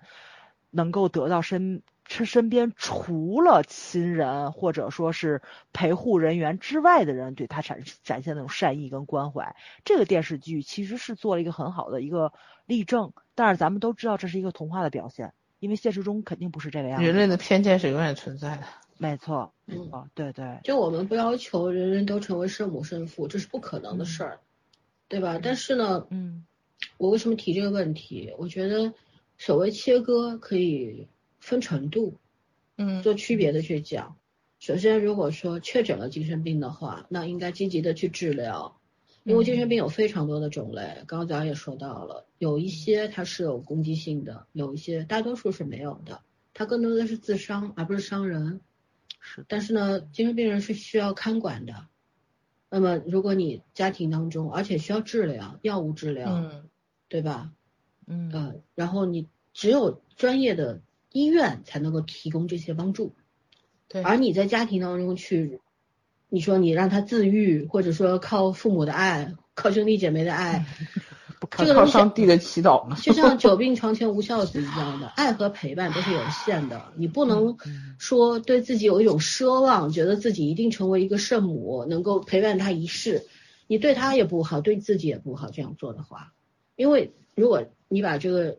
得了病的患者送到医院去之后，他有痊愈的机会，因为专业人士会帮他，但你做不到这些东西，你手里也没有药，你也没有手段，对吧？你怎么去帮他们？还有呢，就是说，呃，我觉得在这个程度上应该切割，咱不是不是去谈接纳，我们说整个社会应该用爱发电，然后去接纳没错，嗯这样没子错一些病嗯患群体，你可以关心他呀，你可以嗯送温暖呀，你可以去做义工啊。但你不嗯是说我对跟一个完全没有关系的精神病患者，我要天天在一块儿啊，但你那不是那大夫，那叫什么爱呀、嗯那叫害，好不好？对吧？这个程度上，咱们应该 那切叫割吧体验生活。对，这这没有意义了，就是对吧？然后嗯就过度的善良，其实是一种毒药，这东西嗯是不可取的。然后呢，第二点，我觉得不可切割的是谈权利。就其实很多年，其实从一九零几年、零七年的时候，呃，美国、德国就提出过，就是说，呃，某某种策呃政策啊，就是说要优生学，包括现在日本前些年也提出要有优生学，就是说像现在，比方精神病患者，其实精神病是不会遗传的，只不过呢，在呃可能他的子女因为环境的原因更容易得精神病，患上精神病这种概率是很高的。所以说呢，但是呢，因为所谓优生学，优生学是你你，我觉得它也有两种不同的解读。你像在剧中的时候，精神病院那一对那一对病人说我们相爱了，可是我医院不允许，是吧？难道我们就没有相爱的权利吗？啊，这个其实就可以引申到我要说的这个话题了。就是当时在一九零几年的时候，也以至于到现在，美国啊什么都在提优生学。优生学算什么？我觉得是一种科学实验吧，就是嗯杜绝一些，比方说有严重传染病的，然后呢，呃，遗传遗传病的这些遗，传病的一些先天性的症状的人，呃，希望他们不要生育，那么减少自己家庭的负担、个人的负担，也减少社会的负担。其实我们国内也有优生学、优生优育的很多年了这个说法，嗯但是我们呢，嗯更加一种消极的态度吧，就是说把这些所有的这些所谓的他提出一个政策，但是你有没有去执行？除除了计划生育之外啊，嗯除了那个政策之外，然后其他的部分，我们更多的是用一种怎么说，把这个应付事儿，对，把这些任务分配到街道呀，分配到什么，嗯，社区啊等等啊，用一种非常消极的态度去对待，那反而就没有像国外的很多的优生学那样子的那种执行力。可是这个东西也是有待商榷的，它到底应该不应不应该存在呢？你也要分很多面去看，因为有些人说我生育权就是人权，你不可以剥夺我，对吧？但是嗯也有人对说，那你生出来你自己养不活，你不就是让别人来帮你养吗？就增加社会负担吗？嗯，对？吧？那谁去纳税呢？等等啊，那那你要谈到这些的话，就没完没了了嘛。所以这嗯这只是一个每个国家都很多国家都会提出来想要去尝试的一个，我觉得是科学实验。嗯啊，它到底有没有用，或者说它到底对人类好不好，然后对个体、对群体的作用是什么？我觉得还有要需要一个可持续发展的一个观察的过程。但是呢，在呃战争时期啊，那这个优生学又变成了一种什么呢？变成了一种纳粹法西斯主义，嗯，嗯德国人学习就是怎么讲？嗯他们是是直接把嗯这些类型的群体阉割了，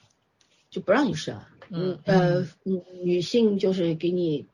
这个输卵管扎掉，扎起来了，然后男性直接结扎等等，就剥夺你的这个生育权。那这就叫法西斯了。一个一个是可可以商榷的一个所谓的科学试验的优生学，一个是直接用了这种剥夺人权的方式去剥夺了你的权利。那我觉得这是完全不一样的。现在有很多人，网络上很多人在讨论这个，我觉得今天为什么特地拿出来聊一聊？因为剧里面第一也涉及到了这一块儿，没有往深了谈，但是他谈到了为什么我们不可以相爱，我们没有相爱的权利吗？对吧？为什么在精神病院里不让你谈恋爱呢？其实也是主要为了能够更快的康复，对吧？对因为治疗的过程当中，可能不同的病症它需要不同的方法，然后你如果专注于谈恋爱，然后受了刺激，万一失恋了呢？那怎么办呢情？感情感依赖，他本身情感就不稳定。对嗯，所以有很多很多的原因在里面嗯。那我觉得正好聊到这一点，那我就来聊一聊优生学和法西斯纳粹的做法的区别。那这其实也是，你看这个故事里面很多的提出来的观念观点，它好像离我们很远，包括像心理疾病和精神病，我们总觉得好像跟我们没关系，其实不是，它离你特别近。心理病和心理疾病是有区别的，很多人都有心理疾病，对吧？像嗯为什么？但是他没有到了心理病的那个程度。然后很多人都有反社会行为，但是他没有成为反社会人格。这这就是你们刚刚说的，我们要去学习，要去科普，嗯嗯，我们现在对于精神病人的态度，就像人类对鲨鱼的那种标签一样，大家就觉得鲨鱼是会攻击你的，不是啊？影视剧里面都是胡说的，其实鲨鱼比人类的攻击性低多了，嗯，对吧？像精神病人，你我是因为做这个工作也有接触过，但是也接触过一些有攻击性的病人，但是因为有保护措施，因为我们是在病院里面有保护措施，所以我们不会受到伤害的。这就是如果家里有患者的话，送到医院的重要性，对吧？可是呢，嗯我觉得在这个剧里面，唯一让我觉得有攻击性的只有一样东西，就是女主的腰太细了。哦，是的，是对的，是那本的，身还有什么蚂蚁腰，所有其他其他的，包括精神病患者，包括其他的人的，都对我没有任何的攻击性。所以这这这这是一个玩笑、啊，他这腰我觉得撑死了一尺八，哪有一太吓尺人八了？，一不尺可五，能啊，那么一尺八已经很宽了，好一吗尺四、一尺五、一尺八算正常腰围范围。对，，一尺八正常腰围，两尺左右都我是的正常腰围。天呐！你对一尺八有什你么对一误尺会？八的要求太低了。 我前些日子刚砍完一尺八的腰，我觉得那都不叫人的腰了，好吗夏琳这么多年都一尺八的腰啊，到现在也是嗯啊。 ？Oh my god，啊，太不是人了，简直！维多利亚的，腰一常年一尺六，对，这等于哎，这这不是怎么说呢？所以，呃，这个东西啊，我觉得我们现在缺的东西实在是太多了。嗯呃，嗯文化阉割这一块儿呢，比较彻底做的，所以呢，我们对这种，呃，怎么说社会科学类的东西关心的太少了。对然后对我们的历史啊，呃，人文啊，关心的也太少了。你总是去追求那些立竿见影的东西嘛。大家得了病，万一家里有病人，总是想着让他在家待着吧，我看着他，既省钱，对有吧？安全然后嗯有安全，嗯高估自己的能力了。对，所以嗯这这是一个很很需要去呃解决的问题。然后它如果能够有效的有有很多的有效的方案出来的话呢，社会文明会往前走一步。但是呢，事实上呢，这些事情又很难解决，因为呢，人是真的很复杂的这种生物，嗯，你会有各种各样的考量。就这个病人，我送去的话，第一，你承担的费用是很高的；第二呢，又会觉得说，嗯，又害怕医院里面会虐待你的家人啊，怎样啊？ 是的，就是各的，种对，想嗯法。然后还还有更多的呢，我觉得也有人和人之间那种不舍，比方说孩子病了，你就不太愿意把孩子送到一个离你很远的地方，让他在更加孤独的环境里面成长，啊，不是去治疗。但是我觉得这也是一种偏见，一种误会。嗯所以我我觉得我们要就解决的问题，这个社会要解决问题实在是太多了。对然后一样一样来，那么怎么去一样一样来呢？总得有一个引导的这么一个存在吧。就我们也很需要影视剧出来去关心这个社会上的弱弱势群体、病患群体，然后首先给观众科普，告诉嗯你这个事情没有你想的那么严重和可怕。第二呢，告诉你一个好的方法，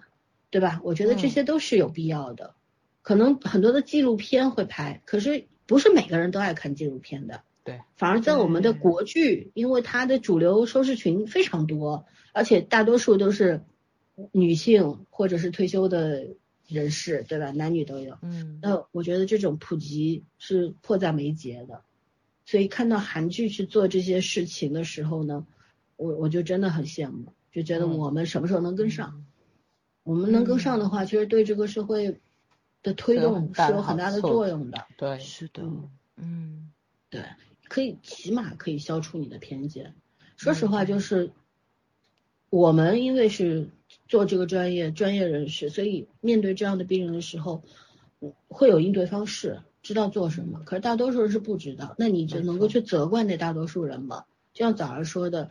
就趋利避害是本能啊，对吧？嗯对是他打了你，杀了你，他都不用负法律责任，也不是嗯啊。这 个也也这个这个精神司法鉴定也是有对对很对多的鉴定，嗯，对，有很多的学问在里边的，然后嗯结果也会不一样，对吧？没有刑事责任能力，但是也要看他是永远没有还是暂时没有。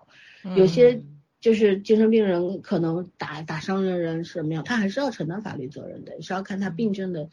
这个症状和程度的，所以这不是不能够一概而论。那这些东西通过什么去科普呢？哎比方说我们这样的节目，比方说影视剧，还有对，新闻等等，对吧？纪录片等等，嗯那这一块儿，就我觉得都是应该要做起来。其实我们在节目当中，为什么总是围绕着这些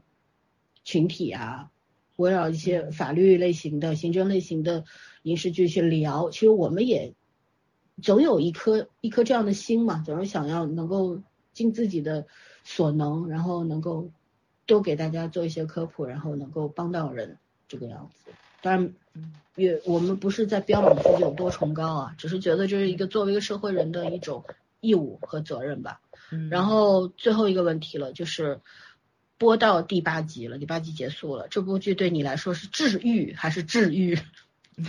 好的治愈，好的对，治愈，当然不是问嗯正方向的治 愈。对对嗯都是治愈的，嗯对吧？嗯我我现在还不太能，我觉得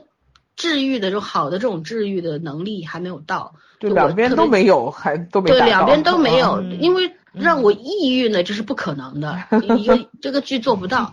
嗯对吧？能够让我抑郁，反而是像《耀眼》那样的剧，是的，嗯和《Live》那样的剧，而不是这个剧。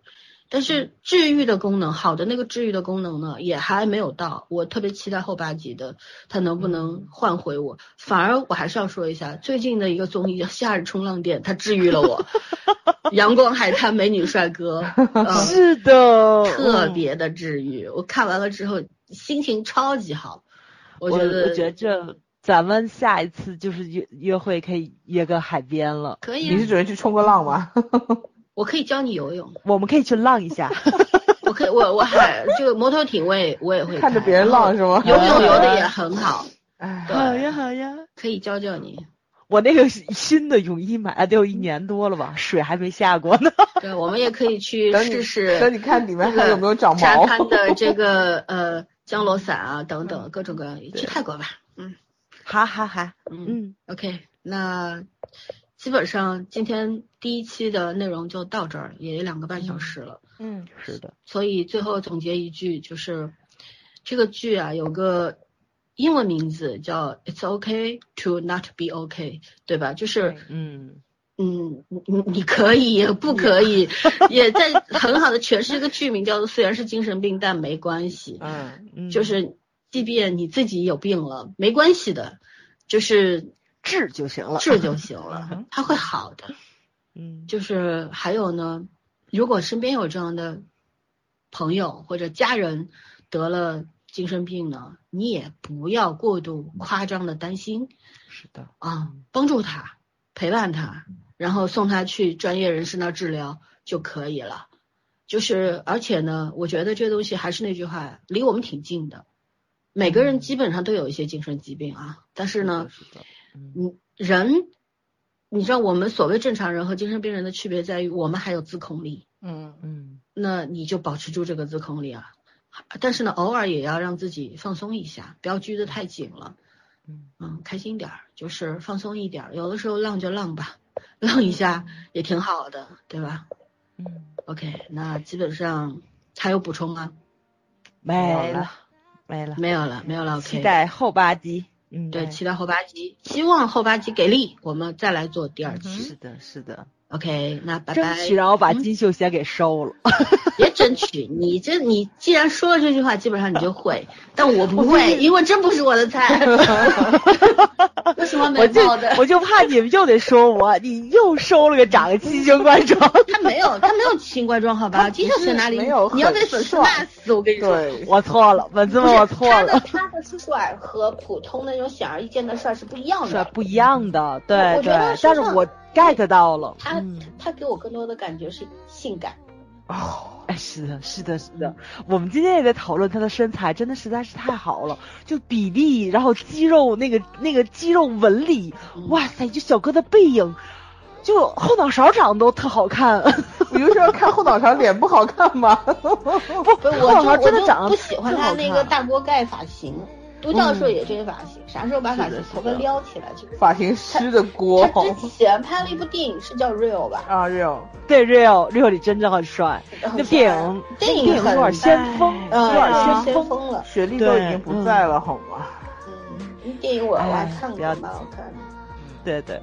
啊，身材太好了，对，就所以他所以给我感觉是性感，他不 是不是我